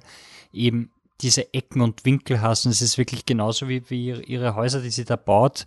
Und ah, talking about dysfunktionale Familie, also bist du deppert. Und das ist, das ist das Starke dran, weil es gibt diese, diese Traumsequenz, wo sie dem Sohn sagt, so ein, hey, ich habe dich nie wollen und ich wollte dich eigentlich abtreiben, bla bla bla. Und du glaubst keine Sekunde dran, dass das eine Traumsequenz ist. Also wirklich so ein, ja, die sind in diesem Zustand, dass sie, dass sie das wirklich sagen und dass die da wirklich so voll drinnen sind. Ähm, was ich auch, ich habe ein extremes Problem bei Horrorfilmen mit Monstern, die, die du siehst, aber der Gegner, der Protagonist nicht. Und dieser Film hat das so perfekt gemacht. Da gibt es diese eine Sequenz, wo hinter dem Jungen die das Mädchen dann in der Ecke ist und die dann wegschwingt. Also nicht mehr mit Geräusch, sie fliegt dann irgendwie weg. Und das hat mich so fertig gemacht, weil ich weiß dann einfach, dass es weitergehen wird. Es ist einfach so dieses, wenn sie ihn anspringt, dann ist es vorbei. Dann weiß ich, jetzt ist der Jumpscare und jetzt ist aus. Aber durch dieses er, er kann da irgendwie nichts dagegen ausrichten und das hat mir einfach so, das war in, in Sinister hat es eine ähnliche Szene gegeben, wo, wo so eine Parallelwelt mit den Geistern ist und die Protagonisten kriegen das nicht mit, was um sie herum passiert. Und das, normalerweise mag ich das nicht, weil das diese billigen Scares sind, aber in diesem, in diesen beiden Filmen ist halt so eine Vermittlung von, es gibt etwas, was du nicht mitkriegst und das ist gruselig. Also du weißt quasi nicht, wer dir über die Schulter schaut und ähm, ich würde nur fragen, wegen der, wegen der Schauspielerin, äh, die, die, die Toni Collette, ist möglich, dass eine Best Actress zumindest eine Kampagne starten, weil es wäre zumindest ein Film, er ist kritisch extrem beliebt. Also ich fände, es wäre so ein, es wäre nur geil, wenn es geht, aber vielleicht if the Stars allein, weil von der kritischen Rezeption hat er fantastische Kritiken und vielleicht, ich meine, Get Out hat es auch was geschafft. Ja, ich denke halt, dass der Zeitpunkt vom Release relativ problematisch ist, weil es sehr früh rauskommt. Das heißt, diese ganzen Hochkaräter kommen noch. 97 äh, Prozent für einen Horrorfilm ist, oder generell ist 95 Prozent, 89 Prozent. Wolfi, was machst du? Hör auf zu drücken. Ähm, ist trotzdem so gut, aber dann, dann bist du wieder in diesem, äh, in diesem Hollywood Oscars Business Denken drinnen. Wer hat den wirklich gesehen? Weil es gibt so, weiß nicht, 150 Kritiken oder sowas, aber von den Votern, wer hat den wirklich gesehen, wer hat den noch am Schirm, hat, ist es A24? Mhm. A24 im Moment das beste Filmstudio ähm, von, von all den Filmen, wenn ihr euch anschaut. Ich glaube, der, der hat noch keinen Film rausgebracht, wo du sagen kannst, hey, der ist kacke. Also, äh, wenn du kurz schaust, was sie rausgebracht haben, ich weiß, sie haben Ingrid Goes West rausgebracht, der ist ziemlich cool. Sie haben, haben sie nicht auch Get Out rausgebracht? Ist einfach mal vor, was haben sie? Amy haben sie rausgebracht, Slow West, äh, Ex Machina, gut, da können wir drüber reden, weil jetzt nicht magst. Um, Room haben sie rausgebracht. Ähm, The Witch haben sie rausgebracht, auch ein Horrorfilm, der sehr gut ist. Äh, Green Room, äh, The Lobster, äh, gut, Swiss Army Man, aber der hat auch seine Fans. Äh, Moonlight, ähm, 20th Century Woman, a Woman, sorry, Free Fire, ähm, It Comes at Night, A Ghost Story, Florida Project, The Killing of a Sacred Deer, Lady Bird, The Disaster Artist ähm, und so weiter und so fort. Also es ist ein unglaublich starkes. Sind, sind ein paar gute dabei. Es sind ein paar gute dabei, ja. Ähm, aber ich glaube ich glaube nicht, dass die das Geld haben oder das Geld investieren wollen, um wirklich eine große Oscar-Kampagne zu fahren für eine Kategorie, wo es fünf Slots gibt. Das ist halt ein, ein Problem. A24 hat auch Spring Breakers rausgebracht. Yay! das war einer der ersten Legit. Filme, die A24 rausgebracht hat. Guter Start. Gleich ein Okay, Gönner. noch äh, Anmerkungen? Also unironisch, das ist cool. Ja, das ist wirklich geil. Ähm, das Ende, äh, als Fan von, wenn, ich mag Extreme und ich mag, wenn, wenn Extreme so, weiß nicht, Sektendarstellungen und wenn, wenn sie wirklich all out gehen. Und deswegen war ich sehr dankbar und mit meinem Bruder gemeinsam sehr, wir waren beide sehr, sehr, sehr dankbar für das Ende, dass sie einfach wirklich den Schritt gegangen sind und das gezeigt haben, die Anbetung des Dämon und so weiter, wir alle nackt in dem, in dem Baumhaus sitzen und so, weil das kommt nicht oft vor, dass das cineastisch so schön und, und wirklich bis ins letzte Detail einfach gezeigt wird, wie die Sekte den Dämon wirklich anbetet. Und das hat mich irrsinnig gefreut und da war ich auch sehr, habe ich sehr gegrinst, weil mich das einfach, ja, sie haben es mal gemacht. Vor allem, weil es so lächerlich ist, wenn Ja. du es siehst, wenn es einfach diese alten, komischen, genau. nackten Menschen sind, die da auf einmal in einem Ist herrlich. Baumhaus Ist sitzen und sich, herrlich. und sich umdrehen, während der ihnen gegenüber anfängt zu glucken und, und im Hintergrund eine, eine schlecht zusammengebaute Statue von ihm haben. Es ist so geil, so ein und diese komischen Menschen haben gerade eine ganze Familie zerstört. Ähm, nur so eine Frage, wenn ich mir gerade überlegt habe. Lady Bird äh, hat ähm, von allen ein sehr gut gekriegt, oder? Wenn ich das richtig im Kopf hat. Ähm, haben wir jedem Beautiful Day ein sehr gut gegeben oder hat Anni nicht gesehen? Ich Ja, glaub, jeder hast, ein sehr gut. Hast du ihn gesehen? War Anne? Bart hat ihm ein exzellent Ähm, nein, nein, aber Ja, drüber. jeder ein sehr gut, ja. Beautiful Day, Joaquin der mit Jackie Phoenix. Phoenix. Hast du den geschaut? Anne? Ja, den haben wir gemeinsam geschaut. Von der Lynn Ramsey. Uh, you were never really Ah, ja, ja, ja. Sehr gut bei dir? Ja, ja, ja. Okay, weil dann, weil, weil ich will nur für die Vollständigkeit halber die, die letzten Quattro sehr gut quasi, das Hereditary. Mhm, Auch der Grund, warum wir ihn jetzt haben. Aber ich glaube, jetzt haben wir fast alles gesagt. Noch irgendwas, was man sich von der Seele sprechen will, bevor sie von einem Dämon genommen Ah ja, ähm, ich habe mit meiner Freundin, also meine liebe Babsi, die mit mir immer schon Horrorfilme schaut, wir sind die zwei Junkies, wir steigern uns irrsinnig rein, wir können auch mal weinen, weil wir uns so sehr reinsteigern, ähm, nur von Gruselgeschichten und sie hat ihn, auch, ich habe ihn ihr empfohlen, er muss den schauen, das ist, das ist so cool und, und der bin gelobt bis ins geht nicht mehr. Und dann hat sie ihn geschaut und mit ihren Eltern zusammen, weil die wollten den unbedingt sehen. Die Ein Eltern Film sind für die cool. ganze Familie. Ähm, und, und war dann im Kino und war überhaupt nicht drin und dann haben sie anscheinend die ganze Zeit plaudert und das ganze Kino hat plaudert und, und haben gelacht und die Eltern haben voll gelacht. Also es kann sein, dass du eben nicht reinkommst in den Film. Es kann absolut das? sein. Nein, ich kann mir schon Doch, vorstellen, doch. wenn du jetzt hörst, das ist der Greatest Fs. Ja. Und der, ich finde, der Film packt dich nicht von an, also schon ab dem Unfall, aber ich finde schon, dass man, wenn man ihn nicht mögen will und quasi ihn aushebeln will, weil so großartig ist er halt nicht. Ich habe zum Beispiel total Angst, weil jetzt kommt bald die Blu-ray von A Quiet Place raus, weil weiß, er ist super und er, sonst irgendwas und einfach diesen, diesen Druck, den du hast beim Schauen, wenn du weißt, das ist der Film, wo dir eh schon jeder gesagt hat, dass er so super ist. Ja, aber das ist bei Und denen gar nicht so, weil die Eltern von, der, von ihr beschäftigen sich nicht damit, wer was gesagt hat, was für Film gut ist oder nicht, sondern sie gehen nach, sie lesen sich das durch, gefällt mir der Plot oder gefällt er mir nicht und ich gehe dann ins Kino. Und die beschäftigen sich nicht, wer was gesagt hat. Und deswegen, das sind einfach unbeschriebene Blätter, die ins Kino gehen, die gern einen Horrorfilm schauen möchten. Und dann sitzen sie halt drin. Und wenn sie von Anfang an eben sich amüsieren, mokieren und ähm, vielleicht auch währenddessen reden, dann kann ich mir schon vorstellen, dass du halt überhaupt nicht reinkommst. Vor allem, du hast halt einfach wirklich diese lange Phase am Anfang, wo einfach nichts passiert. Und, und Horrorfilm ist halt oft so ein, hey, ich gebe dir zehn Minuten und dann will ich, dass, dass die Jumpscares kommen, Genau. dass die Geister kommen, bla bla bla. Und, und bei dem Film ist es halt überhaupt nicht. Das heißt, du hast nichts, wo du reinkippen kannst. Und der Film fängt ja auch schon so an, also dieser Zoom auf dieses Haus, der dauert ja ewig. Auf so zu grinsen, verdammt. Nein? Nein, es, nein, es tut mir leid, du erinnerst mich nur gerade eben an den, an die Spiegelung des Jungen, wie er in der Schule sitzt. Der, Wol der Wolfi will nicht, dass ich atme und Patrick will nicht, dass ich lächle. ich hab's verstanden. okay. Aber wie gesagt, der, der Film hat ein Cinema. Ich habe jetzt gerade geschaut, es äh, Variety hat geschrieben, How did Hereditary get a D plus from Cinema Score for the crime of being more artful than sensational? Ähm, jetzt, äh, er hat ein D plus gekriegt und wirklich jeder Mistfilm kriegt schlechtestenfalls ein B plus. Ist Also nicht sensational. Also eigentlich komische Argumentation, aber egal. Ja, ist halt voll deep und so. Ja, ja. Aber also ich, ich glaube schon, dass eben die, die, also die Purge Crowd, die vielleicht eben in oder was, die mag den nicht. Oder die, die, ich meine, ich mag den Purge und Dr. N, aber ich verstehe schon, dass es eigene Typen sind. Oder ich habe jetzt den Trailer zu The Nun gesehen, ähm, den, den Conjuring-Film. Der wird anders als, als Hereditary. Also da wird die, die Nonne nach fünf Minuten schon kreischen und im Schatten stehen und alles und es schaut urgruselig aus, so schlimm. Okay, cool. Dann gute Nacht, oder? Aber äh, wir müssen das gemeinsam sagen. Danach gute Nacht darf man nichts mehr sagen.